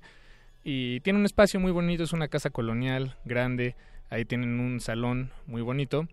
Y en colaboración con Radio UNAM y Resistencia Modulada vamos a hacer esta sesión de música en vivo. La entrada es libre, pero el cupo es limitado y el acceso es, eh, es por lista. Entonces, la, invitación es para todos los miembros de la audiencia que quieran unirse. eh, pueden ponerse en contacto a través de nuestras líneas telefónicas, que son 5523 5412. Ahora las repetimos. Y también a través de redes sociales. Si nos mandan un mensaje directo al Facebook o Twitter de Resistencia Modulada, con mucho gusto los anotamos a usted. Y hasta si quiere un acompañante, también lo anotamos. Es muy importante, el acceso es solo de lista. Y será este viernes entre 7 y 9 de la noche. Exactamente, ¿Quién viernes se presenta, Pachi? 6 de abril, eh, entrada libre, como ya lo dijiste, hay que confirmar la asistencia. Se va, a se va a presentar en esta ocasión eh, dos proyectos pues pues solistas. Uno es Dich Cha Young, que es un joven de la ciudad de Chihuahua, que recientemente sacó un EP Que tiene un nombre increíble. un EP pésimamente grabado para lidiar con la timidez, la ansiedad social y baja autoestima y una carita feliz. Así se llama el material de Dich Young. De verdad, váyanlo a ver. Y bueno, pues también se va a presentar el plato fuerte de la noche, Hospital de México, eh, que ya estamos empezando a escuchar de fondo. Pues Y pues bueno, los, los queremos, eh, queremos iniciar esta emisión con, con música de, Hospital de México para que se animen a ir este viernes, eh, como ya dijo Paco, en el Ateneo Español, que es en la calle de Hamburgo 6, en la colonia Juárez. Cultivo de ejercicios.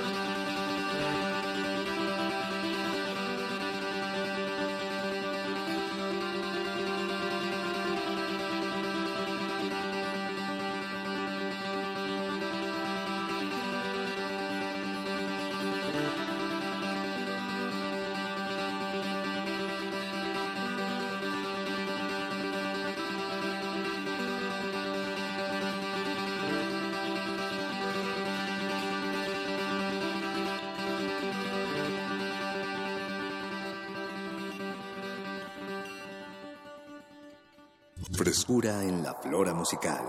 Cultivo de Jercias.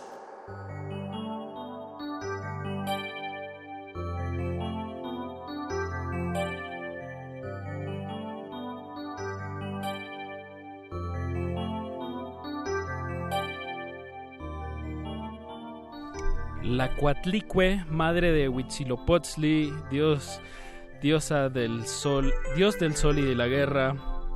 Eh, la, cuati- la Cuatlicue representa la fertilidad y significa la de la falda de serpientes.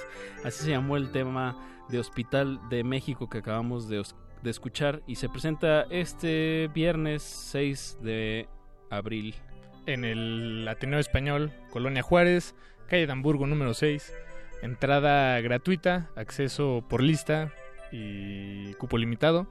Si les interesa acudir, eh, pónganse en contacto con nosotros, eh, su cultivo de ejercicios de confianza, eh, a través del 5523-5412. O a través de nuestras redes sociales, arroba R modulada en Instagram y, digo, y, y Twitter, y, y Facebook. Resistencia Modulada. Va de nuevo el teléfono 5523-5412. Si aún no está seguro o no está animado, no se preocupe. Estaremos eh, haciéndole promoción y difusión a este evento hasta el jueves de esta semana porque el viernes se cierra la lista. Exacto, y es en la tarde de 7 a 9 de la noche, entonces anímense, Hospital de México y Ditch Cha Jung van a estarse presentando totalmente gratis. Cortesía de Radio UNAM, Resistencia Modulada y el Ateneo Español de México. Buenísimo, Apache. Pues ahora sí, vamos al plato fuerte de esta noche, a nuestros sujetos de estudio, a quienes disectaremos frente a sus oídos esta noche. Por supuesto, la calidad sonora y musical es algo que se procura en este espacio y esta noche no es la excepción. Y la frescura, Paco. Ah, muy frescos, muy frescos. De hecho, creo que algunos de ellos todavía ni tienen INE, entonces estamos muy frescos. No, no es cierto, no es cierto, muchachos. Eh, pues les damos la bienvenida al ensamble Bifrost y si me permiten los presentaré a cada uno. Tenemos aquí a César Araujo. Sí, así es. Bienvenido, César. Muchas gracias. Buenas noches. Buenas noches. También tenemos a Rodolfo Trujillo. Hola, buenas noches a todos. Buenas noches. Y a Eduardo Padilla, allá al es. fondo. Buenas noches. buenas noches. A Andrés Aguirre. Hola, buenas noches. Buenas noches. Y a Mariana Benítez. Hola, buenas noches. Hola. Ahora ya tenemos casa llena, Apache. Sí, claro. Eh, como decíamos al inicio de esta, de esta emisión de Cultivo de Ejercios, tenemos, no- nos vestimos de cámara, de música de cámara esta noche, porque tenemos en la presencia a un cuarteto de chelistas, eh, que son ustedes muchachos, pues bienvenidos. Pues nos, decían, nos decían que son chelistas eh, por el gusto, es decir, ustedes aprendieron por su cuenta, no hay ninguna institución que los respalde y eso nos emociona. Bueno, sí, así es. En realidad, pues bueno, nosotros empezamos haciendo música por gusto, al menos es el caso de, de la mayoría. Y bueno, ¿Alguno lo hizo por disgusto? creo, por suerte no, por creo que no. Entonces, este, pues bueno, eh, dentro de esas travesías, pues bueno, nos conocimos en, en un curso durante la Olinjo Listlim. Entonces, este, a raíz de eso es como surge la idea de poder este crear un ensamble, ¿no? Y poder este trabajar un poco más allá de lo que es el aspecto de la orquesta, ¿no? En donde pues estamos regidos por la batuta del director, entonces pues bueno, nosotros decidimos pues armar un pequeño ensamble para poder experimentar y poder hacer un poco más de este de un poco de música, ¿no? Que es nuestra prioridad, este siempre ha sido ese el enfoque, hacer un poco de música y este y trabajar en ese en ese aspecto. Bien, pues que, que la importancia de un centro que, que congregue músicos, igual con otra razón, pero que acaben haciendo otra cosa, ¿no? Es muy importante eso. Un punto de encuentro. Un punto de encuentro. Eh, aparte de Olin, Jolinsley, eh, ¿qué más los une? ¿Son más o menos de la misma edad?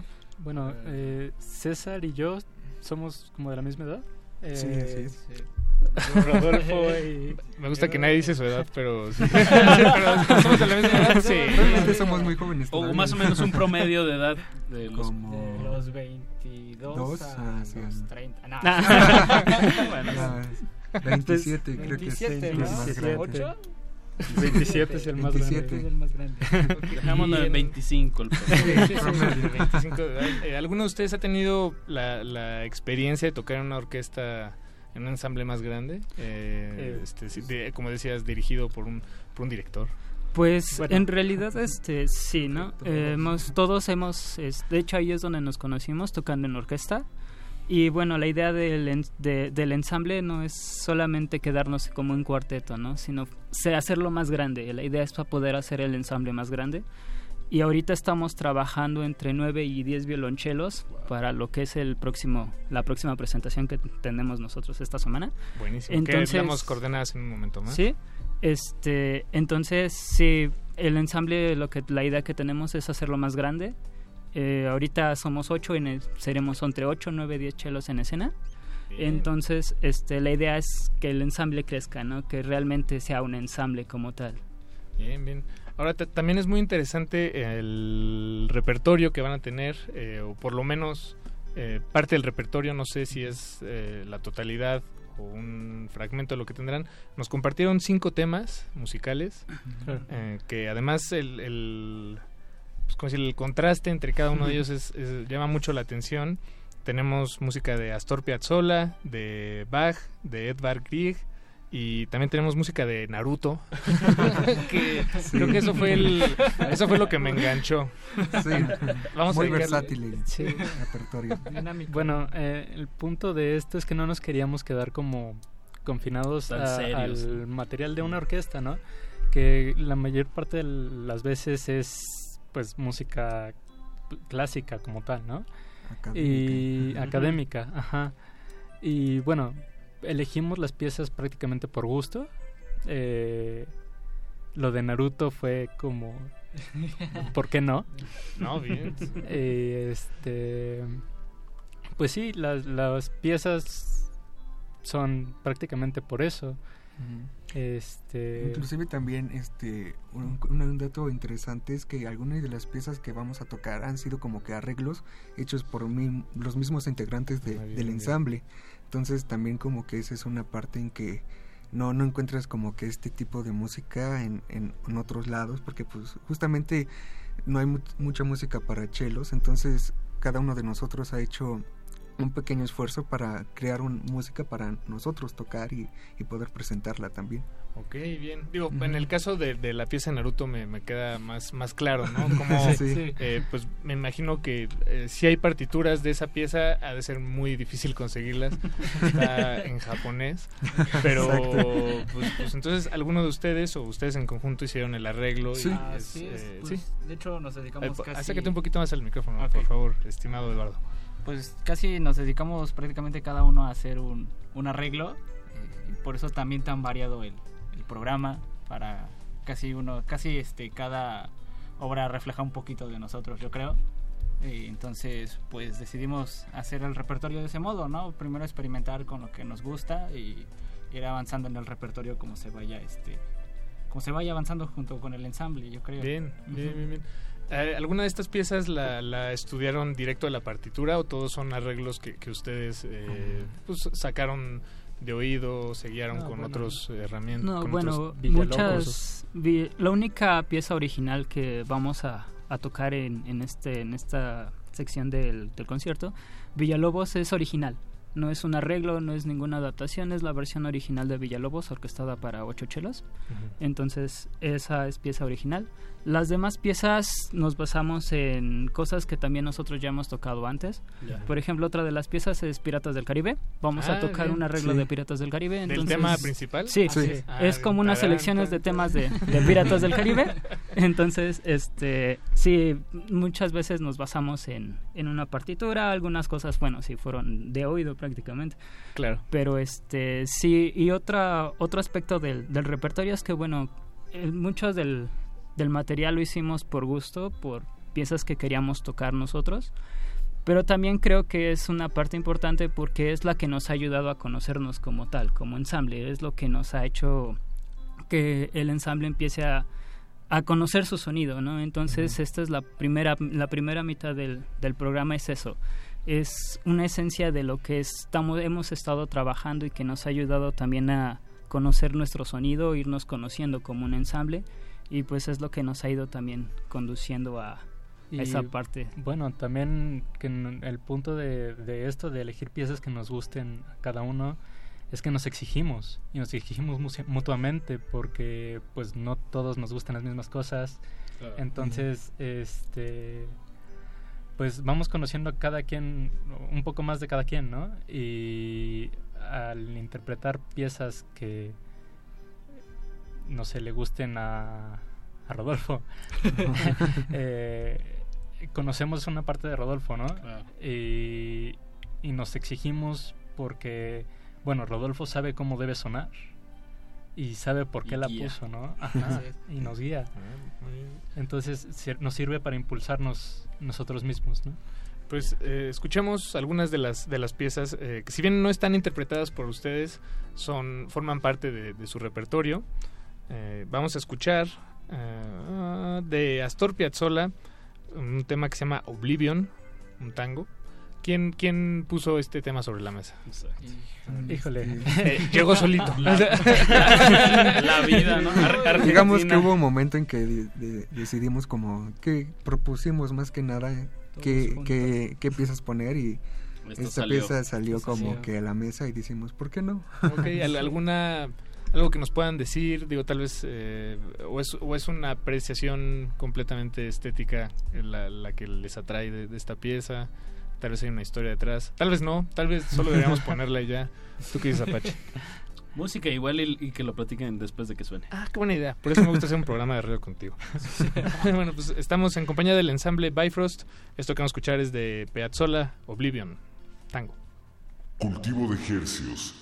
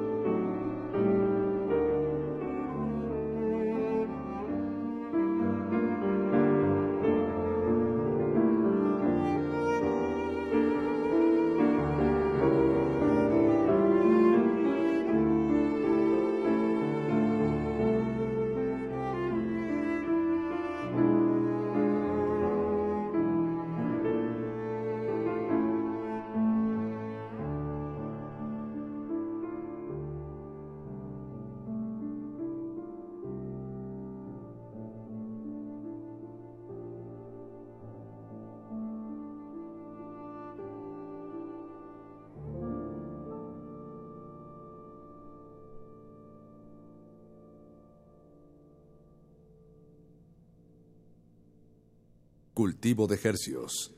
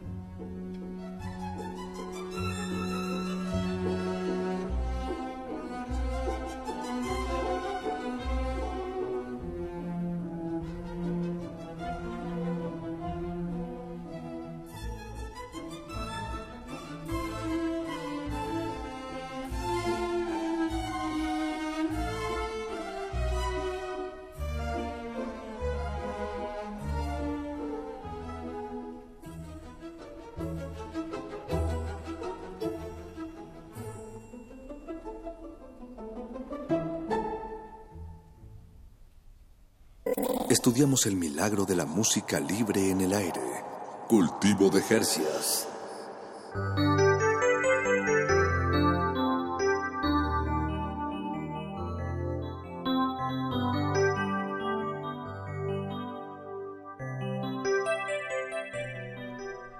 Acabamos de escuchar de Edvard Grieg el Pirgint, Pergint, Pirgint, eh, Pirgint, suite número uno. Disculpen, me faltan mis otros idiomas, me, me fallan eh, todo lo que no es español ni inglés, básicamente.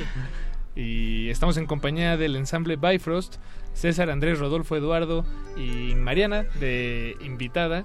Todos ellos se presentarán este viernes. ¿En dónde, muchachos? En el Palacio del Arzobispado, eh, ubicado en la calle de Moneda número 4. Centro histórico. Centro histórico, a las 4 pm, entrada libre. Buenísimo. Sí, sí, sí. Y como nos, nos adelantaban que para esta ocasión no solo estarán ustedes cuatro en el escenario, sino eh, serán 10 chelos. ¿Sí? Nueve Ah, chelos. bueno, nueve- Sí, sí, sí, nueve aproximadamente sí. chelos. Aproximadamente. Sí, de hecho no nada más vamos a contar con, con los nueve chelos, sino también vamos a contar con la colaboración de otro amigo mío, Leonardo, Leonardo López, que igual y nos está escuchando ahorita. Saludos, Este, saludos. Este, él va a tocar precisamente la pieza que acabamos de escuchar, La el de Grieg. Anitras Dance, ajá, de Grieg, que es este es igual un arreglo para ensamble de chelos y flauta solista. Él Entonces, toca la él flauta. tocará la flauta en esta en esta primera parte que es de los solistas y posteriormente tocaremos Villalobos acompañados pues de nuestra invitada ahorita esta Mariana. Mariana, que aquí está, nos acompaña. Si no nos Y- creen, la pueden escuchar. Ahí está. Su- risa. y este y bueno ya la parte vamos ahora sí el plato fuerte del concierto será el concierto para Brandenburgo número 6 de Bach acompañado Ay, de la maestra Mónica del Águila y una sorpresa más por ahí. Ella es maestra ahí en la Olin, de la Sí. Olin, de es. Olin Jolistli, perdón. Sí, maestra de cello. Y ella fue mi maestra en la, en la escuela. ¿Tu- ¿Fue tu maestra Mariana? ¿En qué escuela? En la Olin Yorisli. Ah, ok, bien, bien. Pues ¿Quién organiza este evento del, del viernes? Pues lo, organ- lo encontró la maestra Mónica. Este, ahí tuvimos unos ligeros problemitas sobre el espacio y de repente nos dijo que, no- que nos había conseguido el, el antiguo palacio del arzobispado. Entonces fue gracias a la maestra Mónica del Águila que nos hizo este gran favor, ¿no? De podernos presentar ahí. Sí, bueno, y un saludo si nos está escuchando. Saludos a la maestra Mónica del Águila, desde aquí de Radio UNAM. Eh, nos, nos decían que cada uno de los temas eh, fue eh, propuesto por algunos de Ujú. ustedes, eh, menos el de Astor Piazzolla, que como que apareció solito. Sí, exacto. Pero este, este de Edvard Grieg, de la, que, que escuchamos el segundo tema musical, Pirgint Suite número uno. ¿quién, quién lo... ¿Quién, quién fue el fanático ahí que lo, que lo Eh, colocó? el compañero César fue el que Ah, sí. dio la idea. Bueno, fue nos llegó la partitura, estuvimos ahí viendo. ¿De dónde, ¿De dónde les llegó? La- Del cielo. Del cielo. Eh, tiene tiene su, su historia esa pieza. Es una buena historia Este, porque estás pues, en el lugar para contarla. Si no es buena historia, Sí. nos- Seguimos con seguimos música. con Sí, exacto. Pues en realidad eh, la pieza también surgió porque necesitábamos cubrir ciertas ciertas cosas en algún momento, entonces nos llegó la partitura, la estuvimos viendo, la estuvimos revisando, estuvimos viendo quién podría apoyarnos para tocar la pieza, entonces bueno, le comenté a mi amigo Leonardo, me dijo que sí, se, se anotó y este pues bueno, ya se integró al, al programa. Ah, bien, bien, bien, bien. Buenísimo. Eh, también tenemos una grabación que ustedes nos enviaron de- Así es. del ensamble Bifrost y que no, lo- no, no, no lo hemos dicho, Apache. Bifrost, por si se lo preguntaban. Que nos lo digan ellos. Bueno, que nos lo digan ellos, sí, por supuesto, tienes toda la razón. ¿Qué es Bifrost, muchachos? Que Pues, se escribe, ah. por cierto, B y latina F R O con los puntitos Con no- diéresis. Diéresis. Diéresis. Diéresis en la I. No, en la No, O. en la O. Ah, ¿en la O? La O, Sí. S T E. Ah, ok. No, perdón. Perdón, Digo, ST, perdón, es que en Facebook están como ensamble después, perdón, me pasé. Ensamble Bifrost. Pues bueno, para, para hacerlo un poco corto, este es de la mitología nórdica, significa puente arcoíris.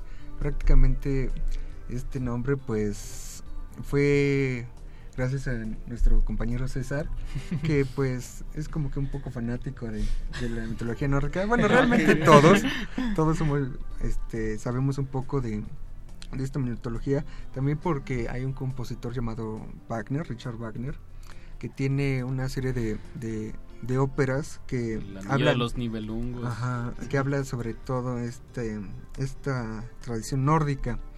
Entonces Richard Wagner pues también fue como que un- fue una gran inspiración también porque estuvimos buscando como que varios términos, de repente dimos con el compositor y Sí, pues bueno. nos gustó bastante el nombre. Mencionar que para encontrar el nombre se hizo una megalista Sí. enorme De opciones Ah, que sí, tiene. sí, sí, sí. No lo- uno peor que el anterior. Y- Entonces, entonces Llegó fue un punto en el que buscamos eh, qué teníamos en común. Sí, Eh, la mayoría nos gustaba Wagner, la mitología nórdica, y dijimos, ¿por qué no algo de ahí, no?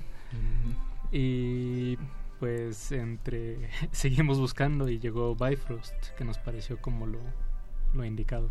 Además es un, un puente arcoíris que une el mundo terrenal con, Con el mundo de los con dioses. el mundo de los dioses, Entonces, pues ahí está el dato.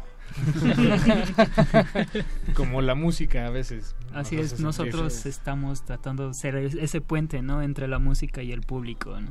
Bien, bien, bien. Pues que vamos a escuchar a Eh, continuación. pues, La grabación original. Escuchamos dos cosas. Escuchamos la grabación ori- eh, que, que ustedes, eh, la, la grabación ya de- del ensamble Bifrost. Es un tema rapidísimo. Si no me equivoco, es, la- el- es uno de los temas de, De Naruto. Naruto. De Naruto. Naruto. Sí. Eh, También Sí. ustedes son fanáticos de Naruto. ¿Vieron toda la serie? yo pensé que, que iba a poder platicar con todos de Naruto. Pero ahorita este- después de que salgamos del aire te Sí, vas sí. con Rodolfo a platicar. aquí. Claro, con, con mucho gusto. ¿Te, te gustó el final de toda la serie? Sí, estuvo bueno. Estuvo sí. bien. Se estuvo- esperaba, se esperaba. Era, sí, pues obviamente iban a ser amigos al final, Sí. después de una tremenda tranquiza. No tengo idea de qué están platicando, pero... Es muy buena. Escuchemos eh, el tema de Naruto. ¿Cómo se llama? Este, se llama Man of the World. Pues adelante, Eduardo Luis. ¿Está cortita? ¿La juntamos con otra? Sí, eh, ahorita la, la- la juntamos. Quédense en En sintonía. sintonía. por favor. Recuerden, están escuchando. Cultivo de Hercios.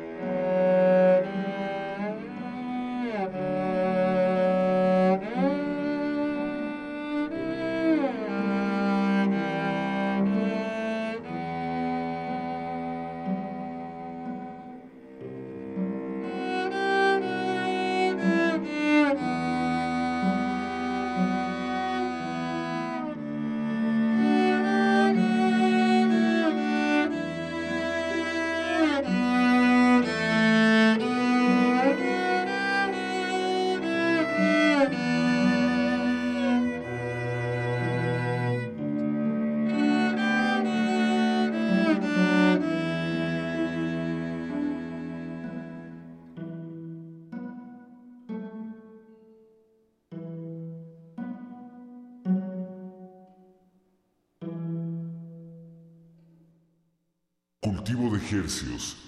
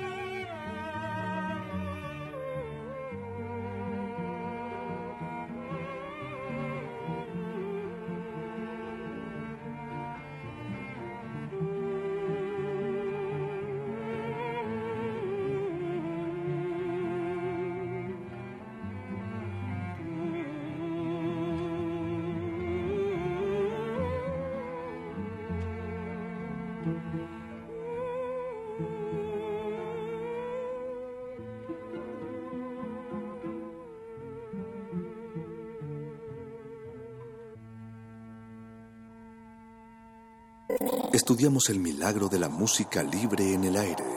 Cultivo de Jercias.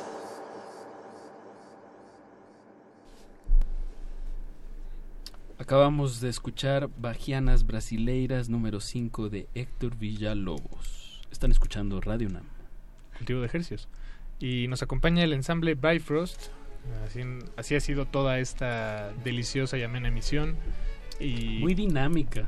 en, cuestión, en cuestión musical, que es algo que se agradece mucho de la pues de este tipo de ensambles, ¿no? Que hay, hay momentos muy tranquilos Sí. y luego hay momentos muy dramáticos y creo que eso lo permite mucho el, el arco, ¿no? Del- Sí. Del cello.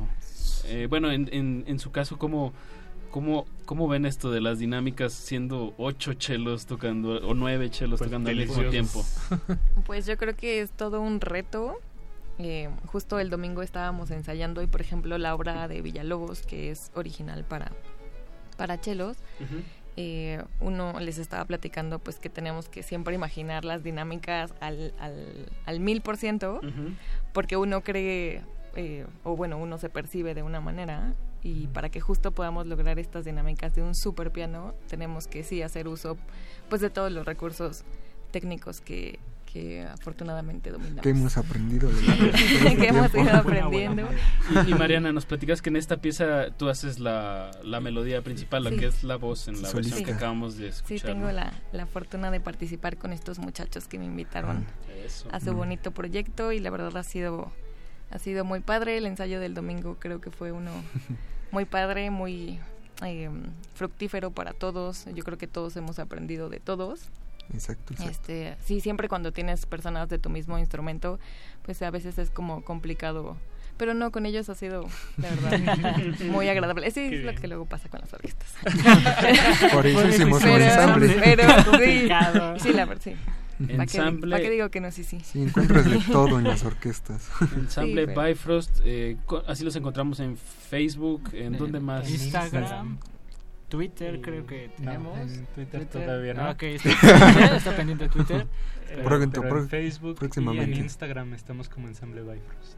Cualquier comentario, cualquier este, Duda, duda, sugerencia, sugerencia, queja, eh, con César, por favor. El ensamble no lo metan. Eh, cabe Pues, mencionar que que, bueno, la, la castellanización es Bifrost. eh, o sea, es exactamente. con I latina, ensamble Bifrost. Eh, pero bueno, Bifrost para, para quienes le saben al nórdico. Los que sean fanáticos sepan. Pero pues vayan este viernes 6 de abril a las 4 de la tarde, entrada libre al antiguo palacio del ar- Arzobispado. Exacto, así aquí estoy es. viendo en, su- en sus redes, en su Facebook, su, su- está muy bonito el flyer. Y bueno, pues ahí está la invitación, si quieren ir a ver nueve che- eh, violonchelos tocando en vivo piezas de las que acaban de escuchar esta noche, pues tienen que ir ahí a Moneda 4 en el centro histórico. Y bueno, lo que escuchamos ahorita de fondo es el concierto de Brandenburg número 6 en, en Si menor. Sí. Y bemol menor. Es la en Si bemol mayor. Si bemol mayor. Y. Por favor. es el, nos decían es el plato fuerte de esta Así es. Lo, lo dejamos un poco al final para que bueno, pues, más bien se animen a, a escucharlo en vivo y a todo color este viernes.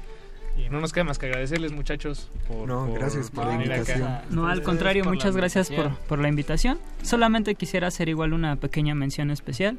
Claro. En la pieza de Man of the World de Naruto tuvimos también la colaboración de una compañera que, bueno, por situaciones del destino ya no se encuentra con nosotros. No sé si nos esté escuchando o no, pero también un este pues un saludo y muchas gracias también por haber estado Por en el ensamble, por su aportación en el ensamble.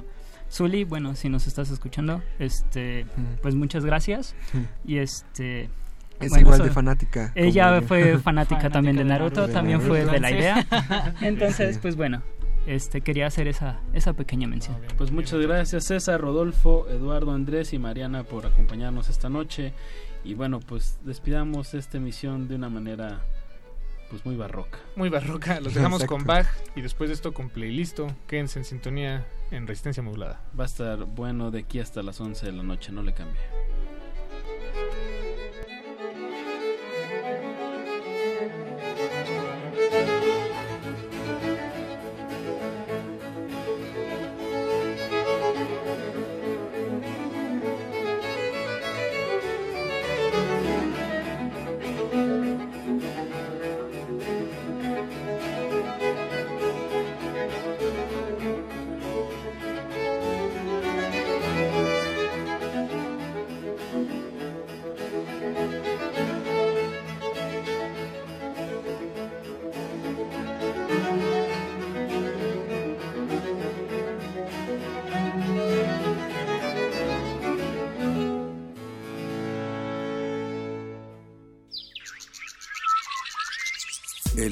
Invernadero sónico debe cerrar sus puertas. Un procedimiento de rutina. Respira. Vuelve. Cultivo de hercios.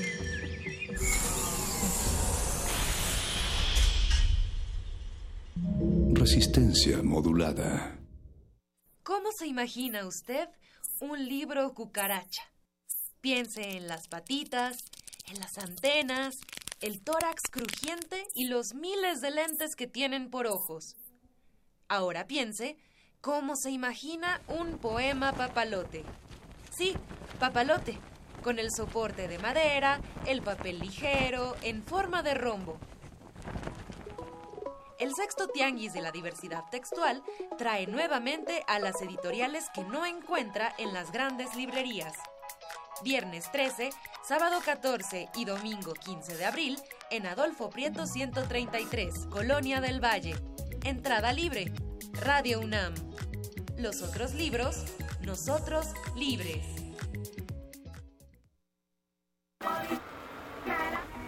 Ahora que ya conoces nuestra canción, queremos que conozcas lo que hemos hecho. En Movimiento Ciudadano fuimos los únicos en renunciar al 100% al presupuesto de los partidos políticos y destinarlo a la reconstrucción de la ciudad porque el dinero de la gente merece destinarse a sus necesidades y no a mantener a los partidos políticos. Únete a este movimiento, el futuro está en tus manos.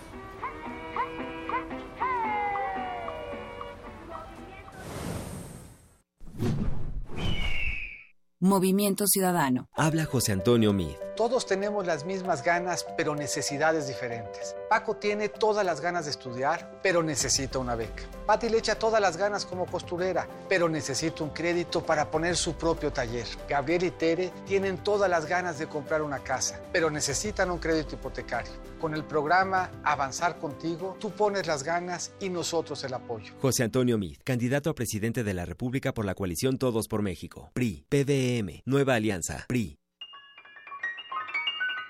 La anatomía de una enfermedad envuelta en misterio necesita estudiarse órgano por órgano. El camino del cangrejo, un desglose de todas las formas en las que el cáncer puede afectar al cuerpo humano. Escúchalo todos los lunes a las 16 horas. Retransmisión domingos 19 horas por el 96.1 de FM. Radio UNAM, Experiencia Sonora. Los acaban de sentenciar. ¿Y qué? Seguro salen al ratito. No, les dieron cadena perpetua. ¿Pero cómo? ¿Cadena perpetua? Entre otros casos, el 25 de enero de 2018, mucha gente fue condenada a 140 años de prisión por secuestro y homicidio. El Partido Verde propuso modificar la ley para castigar con una pena máxima de 140 años a secuestradores. Hoy es ley aprobada y ya se aplica. Partido Verde. Cumplir es nuestra misión. Propaganda institucional del Partido Verde. Unidad sin confrontar. Los jóvenes de México estamos siempre al frente de los grandes cambios sociales. Somos los jóvenes del 68 y el despertar cultural. Somos los jóvenes del 85 que abrimos paso a la democracia. Y somos los jóvenes que en el 18 estamos combatiendo la corrupción. Caminando sin descanso para que los derechos se respeten, para que tengamos justicia, para construir la democracia. Dimos un paso y ya caminamos kilómetros. Empezamos unos cuantos y hoy somos millones. Porque estamos al frente del cambio. PRD. En el año 420 a.C., un hombre pasaba horas tratando de resolver los enigmas orgánicos del ser humano. Hoy, gracias a él, lo último sobre investigación y salud llegará a tus oídos. Hipócrates 2.0. Investigación y vanguardia en salud. Escucha esta serie coproducida por el Programa Universitario de Investigación en Salud y Radio UNAM todos los martes a las 18 horas por el 96.1 de FM. Radio UNAM, Experiencia Sonora.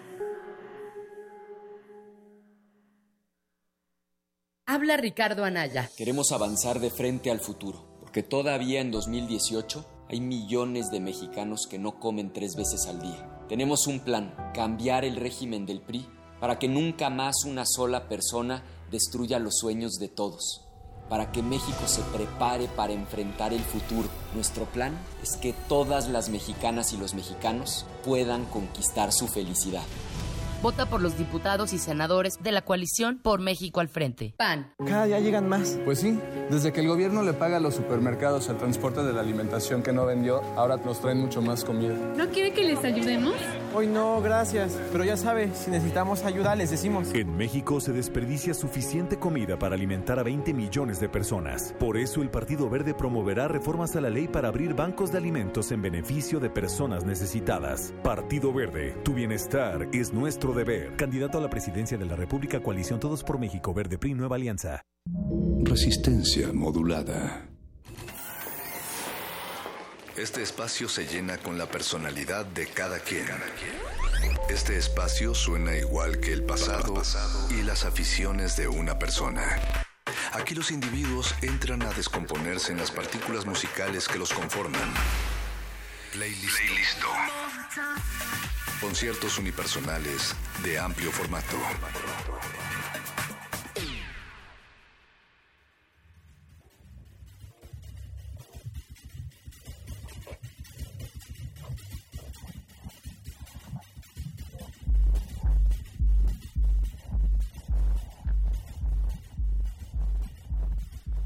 Y después de cultivo de ejercios, regresamos aquí en resistencia modulada. Esa es una voz que se encima en un poco de ruido. Y estamos dando la vuelta, regresando a las vacaciones, no vacaciones. A veces es raro hablar de las vacaciones, cuando en realidad no todo el mundo las pudo gozar. Pero bueno, aquí no se trata de confundir, sino de compartir. Y por lo tanto, hoy tenemos aquí nuestra invitada en cabina, que es de alguna manera una, una residenta de esta ciudad. Aunque no sabemos cuánto tiempo, pero hoy nos contará más sobre sus experiencias sobre este entorno. Ella es Melody Tayana, que está aquí. ¿Cómo va? Buenas noches. Todo muy bien, ¿tú cómo estás? Bien, acá estoy. Llegué, llegué a tiempo.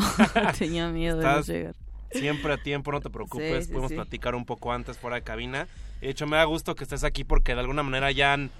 Playlist es un espacio amplio. Hay desde personas envueltas en la música, en el cine, amigos de algunos compañeros que nada más vienen aquí a cotorrear. Bueno, no. pero, pero han habido creo que personas que más o menos ondulan en tus ondas, como hay ciertos Sí. ciertas personas que son colegas como tal vez podrá ser a veces el 714 o banda que me creo que ha venido hasta el IMAPS aquí. Seguro, sí, sí, Entonces sí, ahí sí. ya tenemos ahí un buen Ahí compa. vas. Bueno, tú- unos aliados. Exacto, aliados, pero aliados de qué tal vez se pregunta a la audiencia. Entonces, para comentar un poco más de más de tu trabajo, en especialmente lo que estás envuelta tanto en la cultura, en la música como en los espacios, háblenles un poco de ti, quién, has, quién es Tayana, tal es tus, tu background y tu enfoque, qué es en lo que estás concentrada. Bueno, eh, Tayana es algo que comencé hace casi tres años, creo. ya un poco me olvidé. Pero sí, este es como el resultado de muchas ganas de pasar música y de como de confundir un poco a la gente también con un montón de ritmos principalmente sudamericanos em, pero llevados al club a la música club este comencé hace, como hace cuatro años con un proyecto que se llamó Hiedra que sigue continúa se, eh, se llama Hiedra Club de Baile.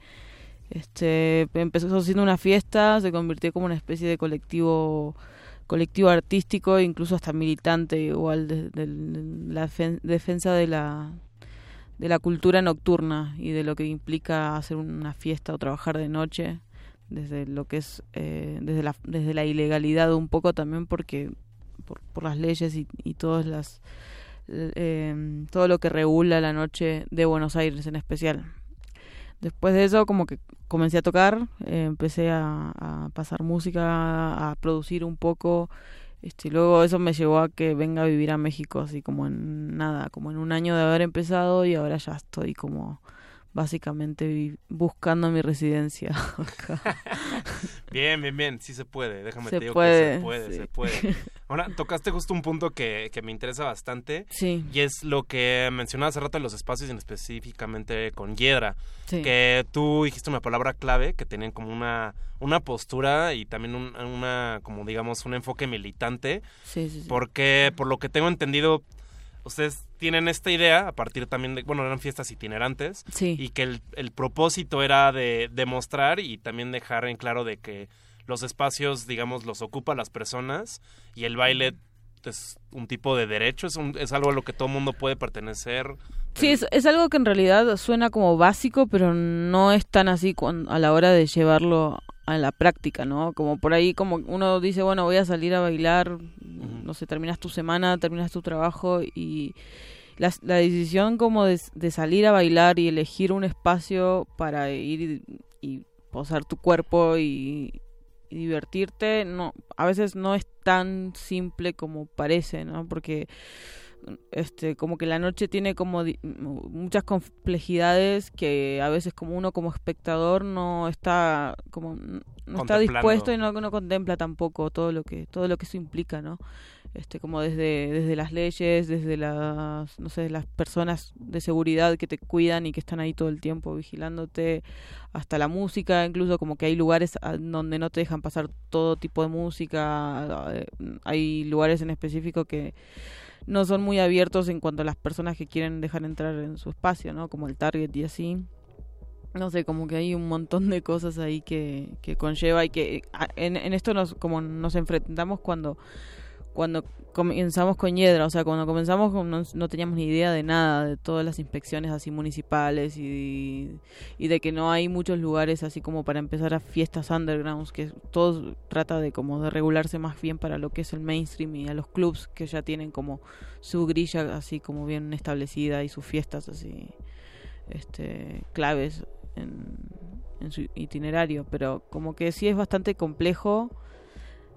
Nosotros como que nos enfrentamos con todo eso y al, principio fue súper difícil porque como éramos una fiesta underground que en realidad el, principal motivo era dar a conocer música que en otros lugares por ahí no, no podían convivir juntas, no sé, como desde escuchar un poco de cumbia, escuchar un poco de reggaetón, escuchar un poco de, de hardstyle o gabber o música un poco más de club, más dura, este, como que siempre había, cuando queríamos salir, que nosotros, bueno, con, con mis dos amigos, Nahuel y Iván, éramos personas cuando terminamos la universidad de cine, que más o menos salíamos de lunes a lunes, Guau. la verdad, no, voy a, no voy a mentir, entonces sí, podía- sí teníamos un poco de autoridad para hablar de todo lo que había en la noche porteña en específica de Buenos Aires. Este, había como que sí notábamos que había muchas fiestas de cumbia digital, cumbia electrónica, después las, mm, estamos hablando igual de un ambiente más bien queer, ¿no? Que es en el que nos movemos nosotros, así como que estudiantes, estudiantes de arte, estudiantes de, de cine, de diseño, no sé, como que más o menos esa fauna es la que a- en la que más o menos perteneci- pertenecemos y, per- y pertenecíamos en ese entonces. Entonces había como solo fiestas o de house o de cumbia o tocadas así de bandas de rock. Claro, Como- había una segmentación. como demasiado segmentado y había como de- como muchos códigos que, eh, que diferenciaban a las fiestas en sí. O sea como no no había como una especie de, de, ambiente familiar y, lo que queríamos nosotros era como crear una especie de, de club lo que se dice hoy club sin membresía. Así como un lugar en donde puedas sentirte más bien libre donde elijas a, donde elijas ir a bailar y a, y a bailar, más bien lo desconocido porque como que en, en su momento sí fue como música un poco extraña de que no, no sabíamos tampoco bien qué géneros eran, no sabíamos bien qué a qué pertenecían ni nada, pero como que era lo que tocábamos y era como que llamábamos a DJs también que tenían como una propuesta un poco más arriesgada y no tan no tan encasillable así. Ok, entonces tal vez en la medida de lo posible una zona más lo más libre de prejuicios que se pueda. Lo más, sí, sí, sí. Empezamos un poco con esa premisa y también preguntan, preguntándonos nosotros mismos de que por qué bailábamos, qué buscábamos en la noche, qué, qué cosas nos motivaban, qué queríamos, de qué nos queríamos liberar. No sé, un montón de preguntas así como hasta ir al fondo y entender un poco por qué la gente baila, no sé, por qué, por qué realiza ese ritual y por qué no es solo es ir y ponerte, tomar alcohol y ya, o, o lo que quieras, o sea, es como ir un poco más eh, a entender esa conducta, así, necesa esa necesidad y ese derecho que uno tiene de, de divertirse y de bailar. ¿no? Wow, suena más que nada como un tipo de no experimento, sino ya una acción sociológica. Suena algo muy Sí. derivado de ese tipo de estudios. Sí, o sea, queríamos hacerlo siempre también como eh, después encontramos con un montón de dificultades, cuando nos encontramos con dificultades ya nos sentimos como en la posición un poco más militante ahí, ahí, Claro. ya, porque sí fue súper difícil. Nosotros cuando empezamos a hacer las fiestas alquilábamos un- una especie de lo que sería un bar privado así solo para hacer fiestas así de cumpleaños y así y teníamos y obviamente no se podría ni cobrar entrada ni vender alcohol entonces era como que todo, todas las fechas caía inspecciones así municipales y era como que simular que era el cumpleaños de alguien bajar la cartelera con, con todo el- la, o sea la lista sí. de alcohol que se vendía regalar incluso entonces era como que nunca podíamos hacer dinero porque obviamente la inspección caía allá a las 3 de la mañana que es el horario en donde la, la gente empieza a salir es como que la noche es, más extendida no sé como dura hasta las 6 más o menos Sí, no puedes tener tantos intermedios entonces de, como que de era dispersión. pucha era muy difícil eh, nunca ganamos dinero creo que todavía los chicos todavía siguen así como es muy difícil allá porque sí la gente tiene menos dinero como para inver- invertir también en lo que es como ir a bailar no sé, como que- Bueno, pero tienen muchas acciones que contar. Sí, sí, sí. Sí, se hicieron bastantes cosas, incluso fiestas por ahí en- también en la calle.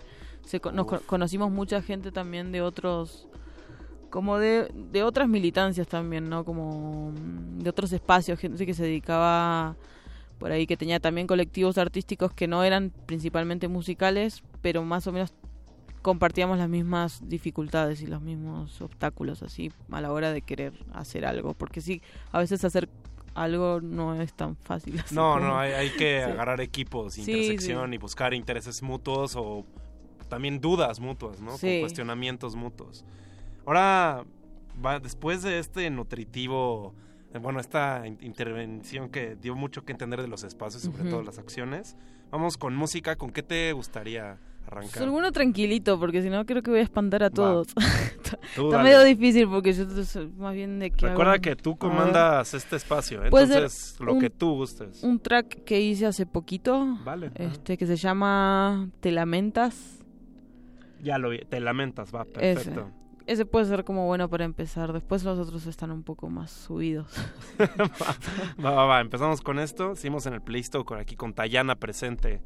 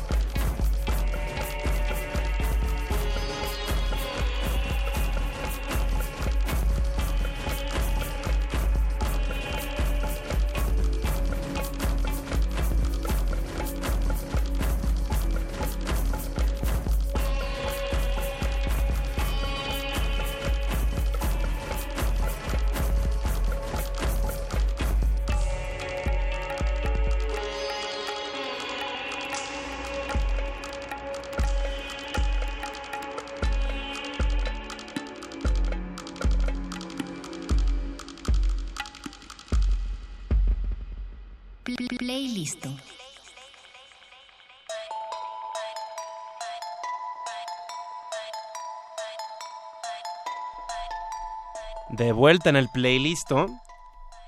Seguimos con Tayana en la casa y de hecho las dos primeras canciones que sonaron fueron de nuestra invitada, la quien comanda el playlist de hoy.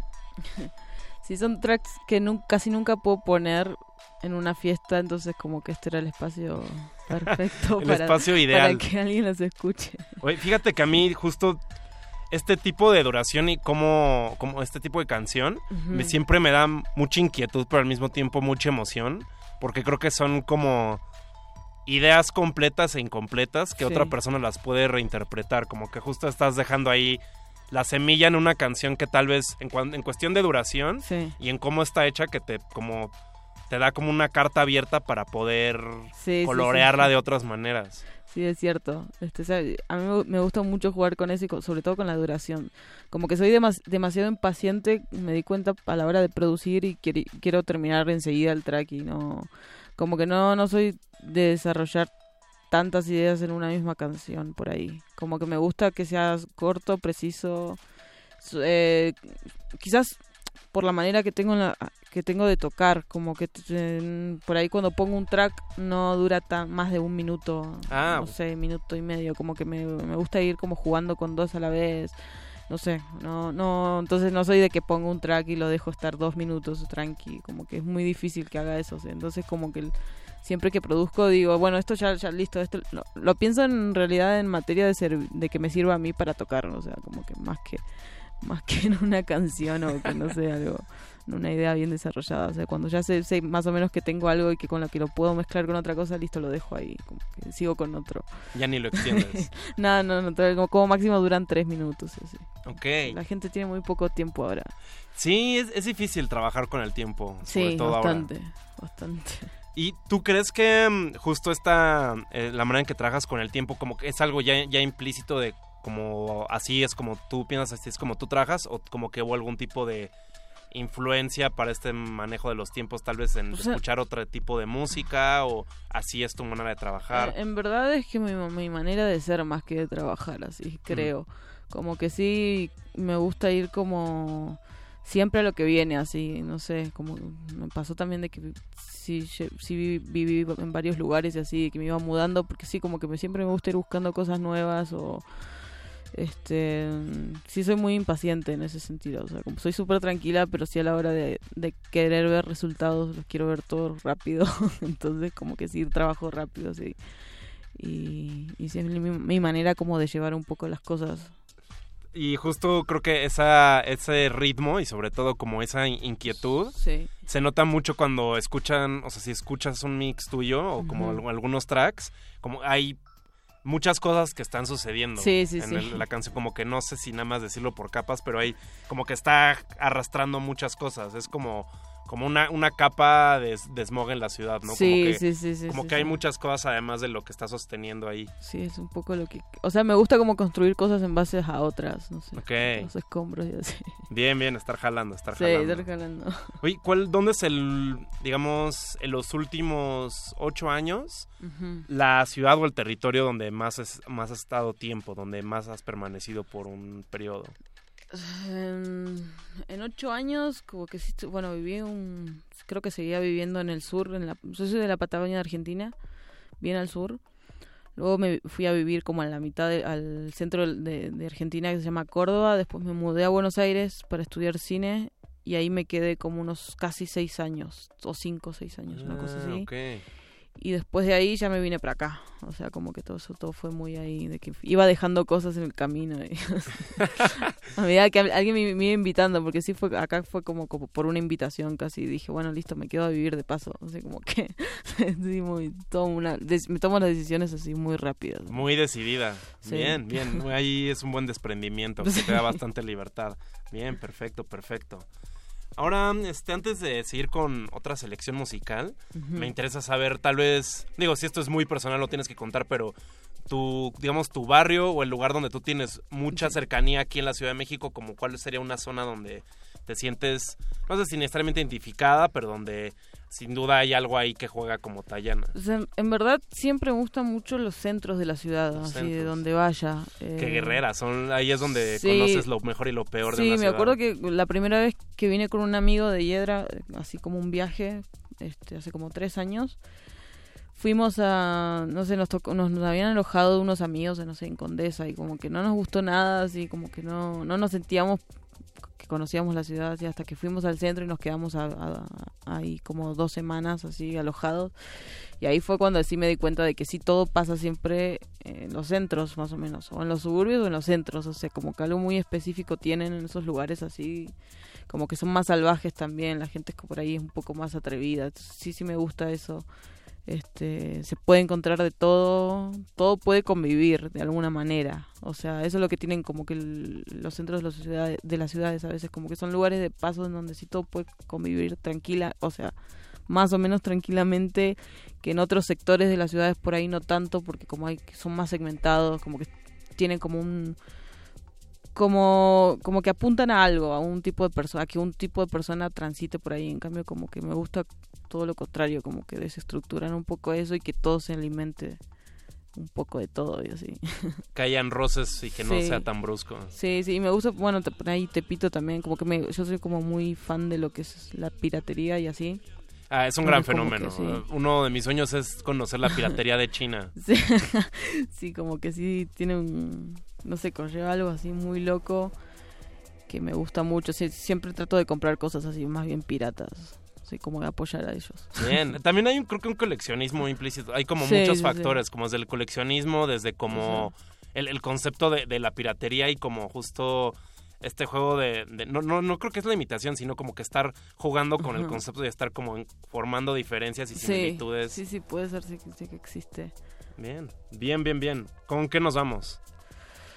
Podría ser con algo como de un track que hizo Retumba. Me parece que Pájaro Katana se llama. Pájaro Katana se llama y es uno de mis tracks favoritos que va a salir en el primer compi- compilado de Hiedra Club de Baile como, como label. Ah, es el primero es el que primero como- que van a sacar, todos tracks originales, todos de, de productores de, en su mayoría, todos de Sudamérica, creo que la mayoría por ahora vive también en Sudamérica, por eso no estoy ahí, que me parecía justo. No, eh, y sí, de Retumba es uno de mis favoritos, es una de Ah. las productoras DJs que son residentes de Hiedra desde que me fui. Ah, wow. ¿Y esto cuándo sale? ¿Cuándo es? Y esto creo que sale el 11 de abril. El 11 de abril. Sí. Ah, ok. Digital. Digital, se va a poder comprar digital, creo que por Bandcamp y así, por esas plataformas. Seguramente también por iTunes y todo. Va, pues escuchemos y ahí queda el aviso por si quieren escuchar o apoyar. Ah, pues ahí, ahí saben dónde encontrar Hiedra Club de Baile. Eso un nuevo compilado. Pues con eso vamos a las, la música y regresamos aquí en el playlist.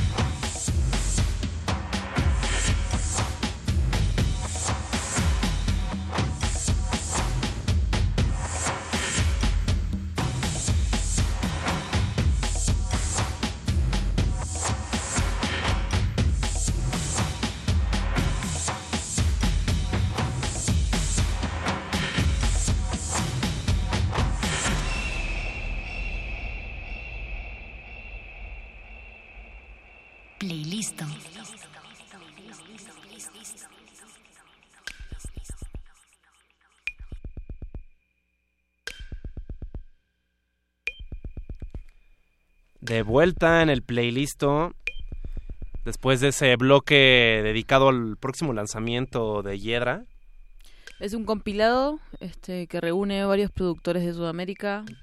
Eh, son dos tracks originales y nada, va a salir creo que el 11 de abril, como para recordar un poco. Y está bueno, está, tiene como muchas cosas así que, que no sé, a mí, a mí me cuesta, últimamente siento que que lo que es el nuestro el ambiente musical en donde más o menos pertenezco siento que a veces es como que hay un o sea, una búsqueda de sonido y de, romper demasiado el sonido y a veces como que no se llega a nada y como que la premisa para hacer este compilado era todo lo contrario, de hacer algo, jugar con el ritmo, de no ser pretencioso, solo de romper las cosas por romper porque está de moda y sino como que de ir a los a los sonidos y a los ritmos más primitivos que te influenciaron desde chico, así como que desde la primera concepción de lo que es el baile. Entonces como que cada uno tiene como un trip muy distinto y está buenísimo. Ok, como, de alguna manera es como teniendo muy presente como el origen y como justo a cada rato estar haciendo una creación a partir de destrucción. Claro, sí, sí, sí, como, como, como remitirse a lo que es la memoria, ¿no? La, memoria emotiva un poco. Por eso era como las, las, premisas como para que cada productor pueda jugar con eso. Bien, suena como un un compilado en el que hay muchas asociaciones y emociones, entonces por lo tanto emociona. Y hay muchos sonidos así bien particulares y está, está loco. Bien, bien, me gusta, me gusta.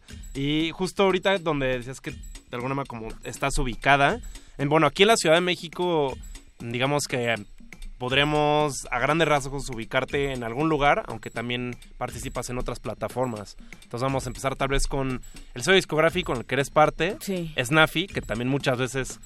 Eh, digo el, error porque estoy casi seguro que muchos de Nafi dirían, no, no, no, somos una disquera. Sí. Pero a veces los, los pensamos más bien como un colectivo porque son muy activos. Yo creo que es como que hay ciertas personas que las asociamos como puede ser desde La o, o Tomás, puede ser más, más personas hasta que ya se cruzan las fronteras. Claro, sí, es como, sí, también es una familia muy grande que está dispersa por todo, sí. no sé. por la internet y por el mundo físico. Sí, este... Pues a mí como cuando, cuando me propusieron estar con ellos también fue como como que me sentí muy cómoda, cómoda desde el principio porque sentía cuando los conocí así por internet que también estábamos como en, la, en, el, mismo juego, así con nosotros allá en Argentina, ellos acá. Este, y enseguida así fue como a mí me gusta estar siempre como, como con lugares donde me sienta un poco como identificada, ¿no? Entonces como que sí me gusta su propuesta y, y sí también una vez estando acá también veo que las cosas tampoco no son tan fáciles o sea, más bien como que sí existen bastantes complicaciones, a pesar de que por ahí es México como que tiene una, estabilidad un poco más, este, un poco mejor, ¿no? Como que lo que uno se puede encontrar en Sudamérica, no sé. Sí, eso es, eso es mm, raro, es extraño y al mismo tiempo interesante como la, la perspectiva de una persona que viene de otra ciudad de Latinoamérica, que hay muchas similitudes sin duda y hay como sobre todo o sea, podemos irnos en, lo más superficial que sería la, estructura política, ¿no? Hay como algunas similitudes, pero tal vez en cuestión de, de, de la industria, no, no vamos a decir industria, pero tal vez como de al sistema cultural o donde tú ejerces tu participación y tus acciones, hay varios cambios tal vez en el contexto de aquí que en el allá no suceden, tal vez desde la, la misma gestión o la misma facilidad para que sucedan los eventos, no sé, tú podrías señalar mucho más las diferencias, pero es, es muy curioso cómo hay tantas similitudes y puede ser como un modelo muy similar, pero ciertas diferencias son así Sí, hacen que, que hay diferencias que acá hacen que la escena mm, vaya como creciendo, que haya mucha propuesta, o sea, ahí eh, por semana hay fácil como tres, tres fiestas así en donde seguramente van a estar este bastante explotadas, de que más o menos son del mismo público, más o menos apuntan a lo mismo y, la misma persona la vas a ver por ahí a veces en las tres fiestas igual, o sea, eso es muy loco, o sea, como que hay sí, cierto cierta escena este mm, que sí se permite como por ahí jugar un poco más, o sea, sí veo que hay como una propuesta un poco más rica y que la gente sí te como y que el público, o sea, el público también está como dispuesto a conocer cosas nuevas, eso también está, está bueno, como que sí busca cada vez las fiestas que quizás son con un carácter un poco más diverso. Eso está, eso es lo que a mí me gusta como de México. Sí, de hecho, justo a, mí el otro día me tocó en una, no era como tal una fiesta, pero digamos era una noche que estaba haciendo Nafi en un nuevo lugar en la Juárez que se llama Yuyu, que ah, lleva poco tiempo. Y me da mucho la atención de hace mucho tiempo que no iba a una fiesta de Nafi. recuerdo de las primeras que llegué a ir poco tiempo después de que acabaran las fiestas de Estado, que yo creo que eso fue como 2011, por ahí. Y me, dio emoción saber de que era un, de entrada, que era un, un público, no sé, hay muchos barreras ahí, pero eran muchos asistentes que nunca había visto en mi vida. O personas que te comentaban que no vivían en la Ciudad de México.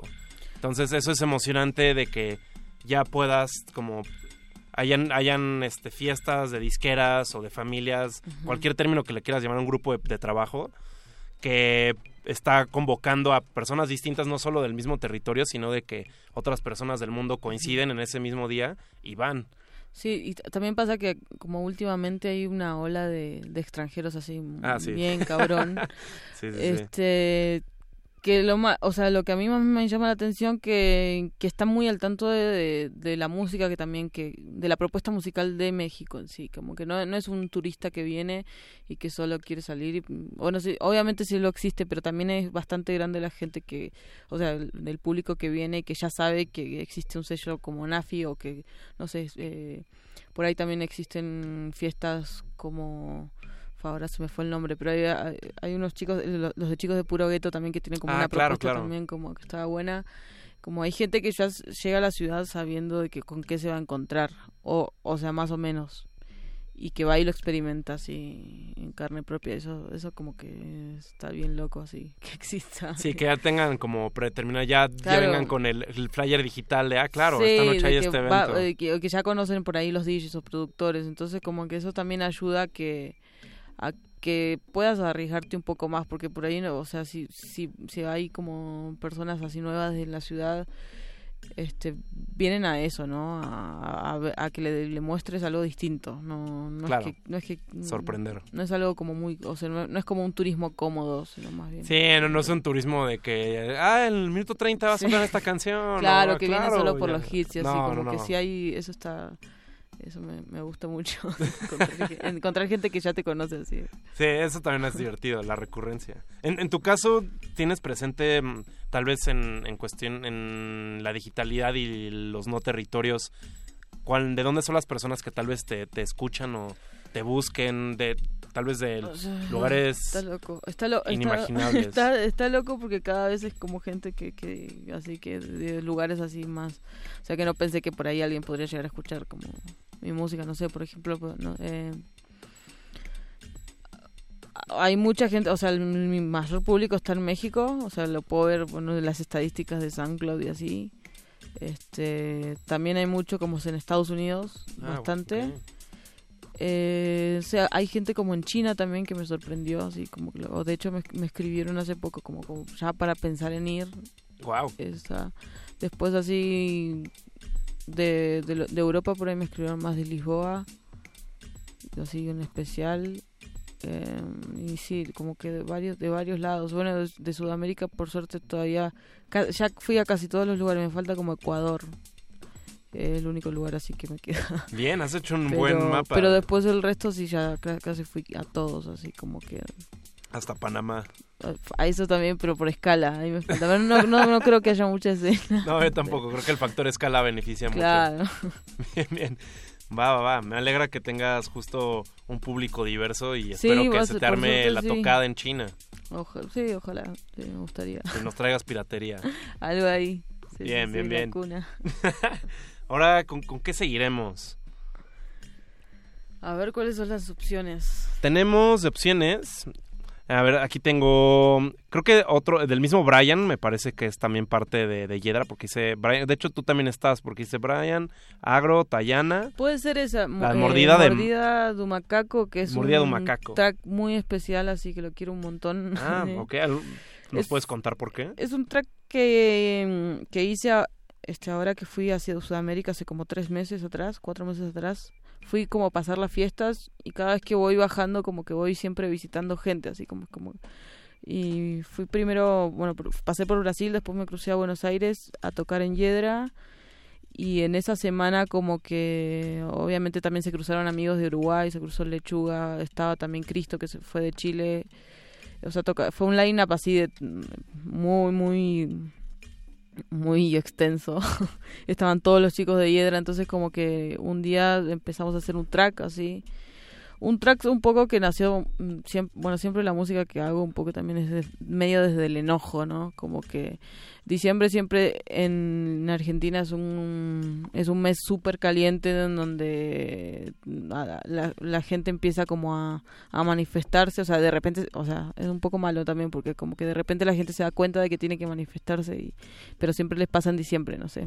claro, es como un punto de quiebre. Sí, como un punto de quiebre donde todo explota, donde la ciudad se pone, o sea, un caos, donde hay saqueos y no sé, como que me, siempre me toca como llegar y que sí pasen esas cosas, donde hay muchas manifestaciones entonces como que es un track que empezamos a hacerlo y en el momento que estábamos haciéndolo también como que eh, todo el pueblo salió a, manifestarse en una plaza que se llama Plaza Congreso, que es donde está el Congreso. Y, y como que sí, como en ese, en ese ambiente así de, euforia nació Mordida de un Macaco, que es ahora también uno de los tracks que más me gusta tocar porque como que también tiene como algo muy rítmico que, que, que hace que como que el público se, se, se, desate un poco más. Entonces está, Bien, me gusta todo el contexto y espero que mientras lo escuchen nuestra querida audiencia también les gane la necesidad y les llora la sangre de manifestarse en estos meses tan cálidos y también tan calientes y llenos de tanto coraje en lo que se avecina todo este circo y teatro y demás adjetivos que le podemos decir a la época electoral de este país. Entonces vayamos con Mordida de Macaco, seguimos aquí. Creo que es de eh, Agromans, Brian, Lechuga Zafiro. Ah, Lechuga Zafiro es la LZ. LZ, sí. Vientos, y tú, Mera. Y yo. Vientos. Pues seguimos aquí con Tayana en el playlist.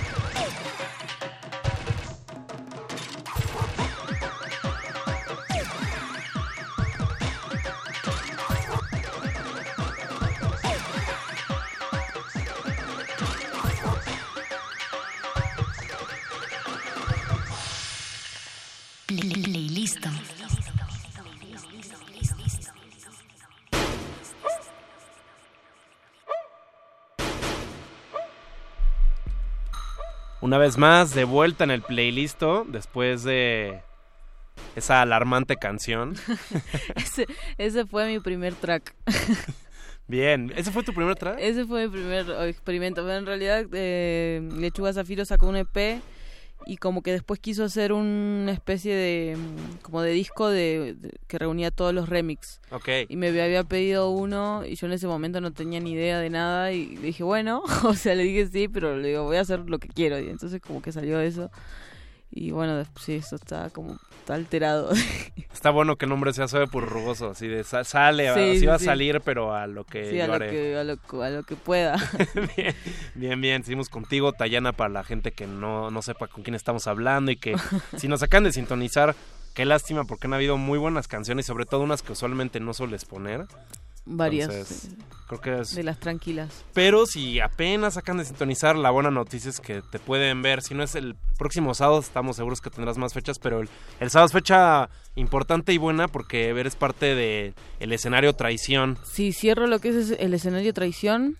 Toco después de Linda Quebrada, que es, ah, hoy es mi artista favorita. O sea, por hace como un tiempo de que sí, lo que más me gusta, lo que más espero así eh, los discos, o sea, el disco que más escucho, entonces como que va a ser bastante loco para mí tocar después de alguien que, que me guste tanto así. Wow, qué emoción y qué presión. Está bien, bien jugado. Pero después también va a ser una fecha muy especial porque voy a lanzar un montón de tracks míos nuevos, o sea que estuve haciendo en todo este tiempo entre el año pasado y, ahora, incluso quizás hasta un día antes del festival, porque estoy ahí armando cosas siempre como sobre la marcha. Y mm, sí, la mayoría son eh, tracks así propios, de amigos, mm, mucha gente también del sur.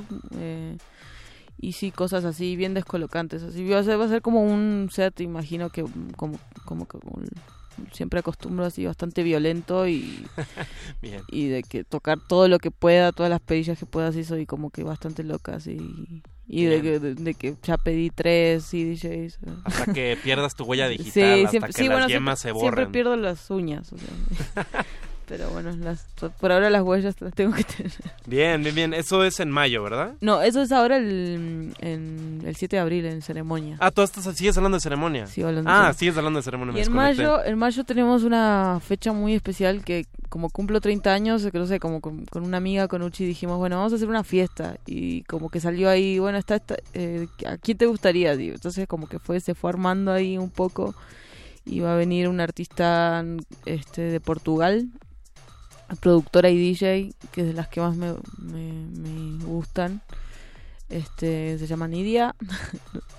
Todavía no lanzamos igual el cartel y así, pero bueno, te, te lo adelanto. Eso, adelanto radiofónico. Nidia, ex Nidia Minaj. Este, nunca estuvo acá en la ciudad. Viene como que de la mano de la batida, de como del kuduro, o sea, como que hace un, este, un sonido así muy percusivo y nada, está, va a estar bien loco. O sea, va a tocar ella. Y posiblemente, que es lo que más quiero también, es que venga Brian, que es una, una amiga también de Hiedra Club de Baile, que también como que eh, comenzó después de que me fui. Así que, y, y la vi, tuve la oportunidad de escucharla ahora que fui a, a Buenos Aires y me gustó mucho. Así que como eh, o sea, quiero que también la vivan, ¿no? O sea, un poco. Eso, pues dar la invitación. Eso va a ser el 18 de mayo. 18 de mayo, aquí lo escucharon por primera vez en playlist.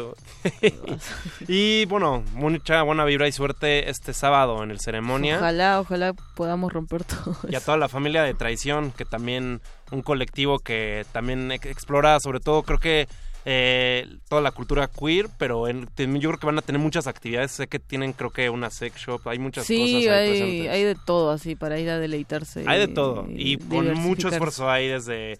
Yo creo que el cuerpo sobre todo se está explorando ahí. Sí, bueno, va, a haber mucha, o sea, va, a haber mucha familia junta ahí que venimos trabajando. Creo que este, también hay unas casas de Vogue eh, que van a estar participando. Eh, bueno, y todo line pues sí, está bueno. O sea, tengo ganas de escuchar a Audrey Nix también. Y Linda Quebrada. Y a la gente de Perreo Pesado también. Que son, son amigos, así. pues el tiempo nos acaba de tragar todo, pero gracias por venir, Tayana, y seguimos gracias. aquí viéndonos. Gracias por la invitación y a los que estén escuchando nos vemos el 7, ahora en, en, ce- en ceremonia, o el 18. Voy a tener pocas fechas acá, creo que en esta parte del año como en, en México, pero esas son las dos más grandes, así que vamos a las que vamos a jugar. Si no, virtualidad. Hasta pronto. Gracias a Agustín Muli a la operación, Eduardo Luis a la producción y sobre todo a ustedes en la escucha, querida audiencia. Hasta mañana.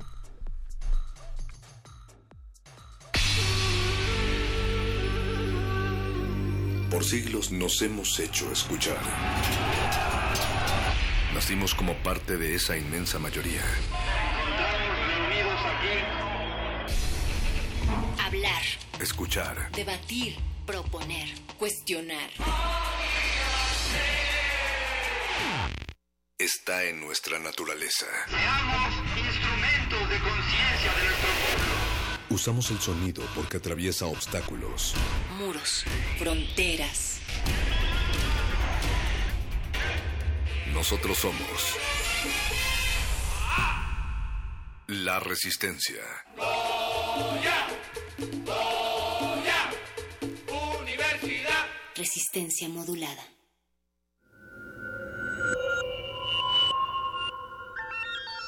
Escuchas XEUN 96.1 de FM. Transmitiendo desde Adolfo Prieto 133 Colonia del Valle en la Ciudad de México. Radio UNAM. Experiencia sonora. Suena la alarma. Bañarte o desayunar para alcanzar el bono de puntualidad. Meter el topper en la mochila. Correr al camión lleno. Alcanzar lugar. Cabecear una vez y tener que bajar. Pasarse una calle. Regresar corriendo. Checar tarjeta. Prender la computadora. Encontrar el topper abierto y... Tu mochila llena de jugo de pepino. ¿Quieres felicidad?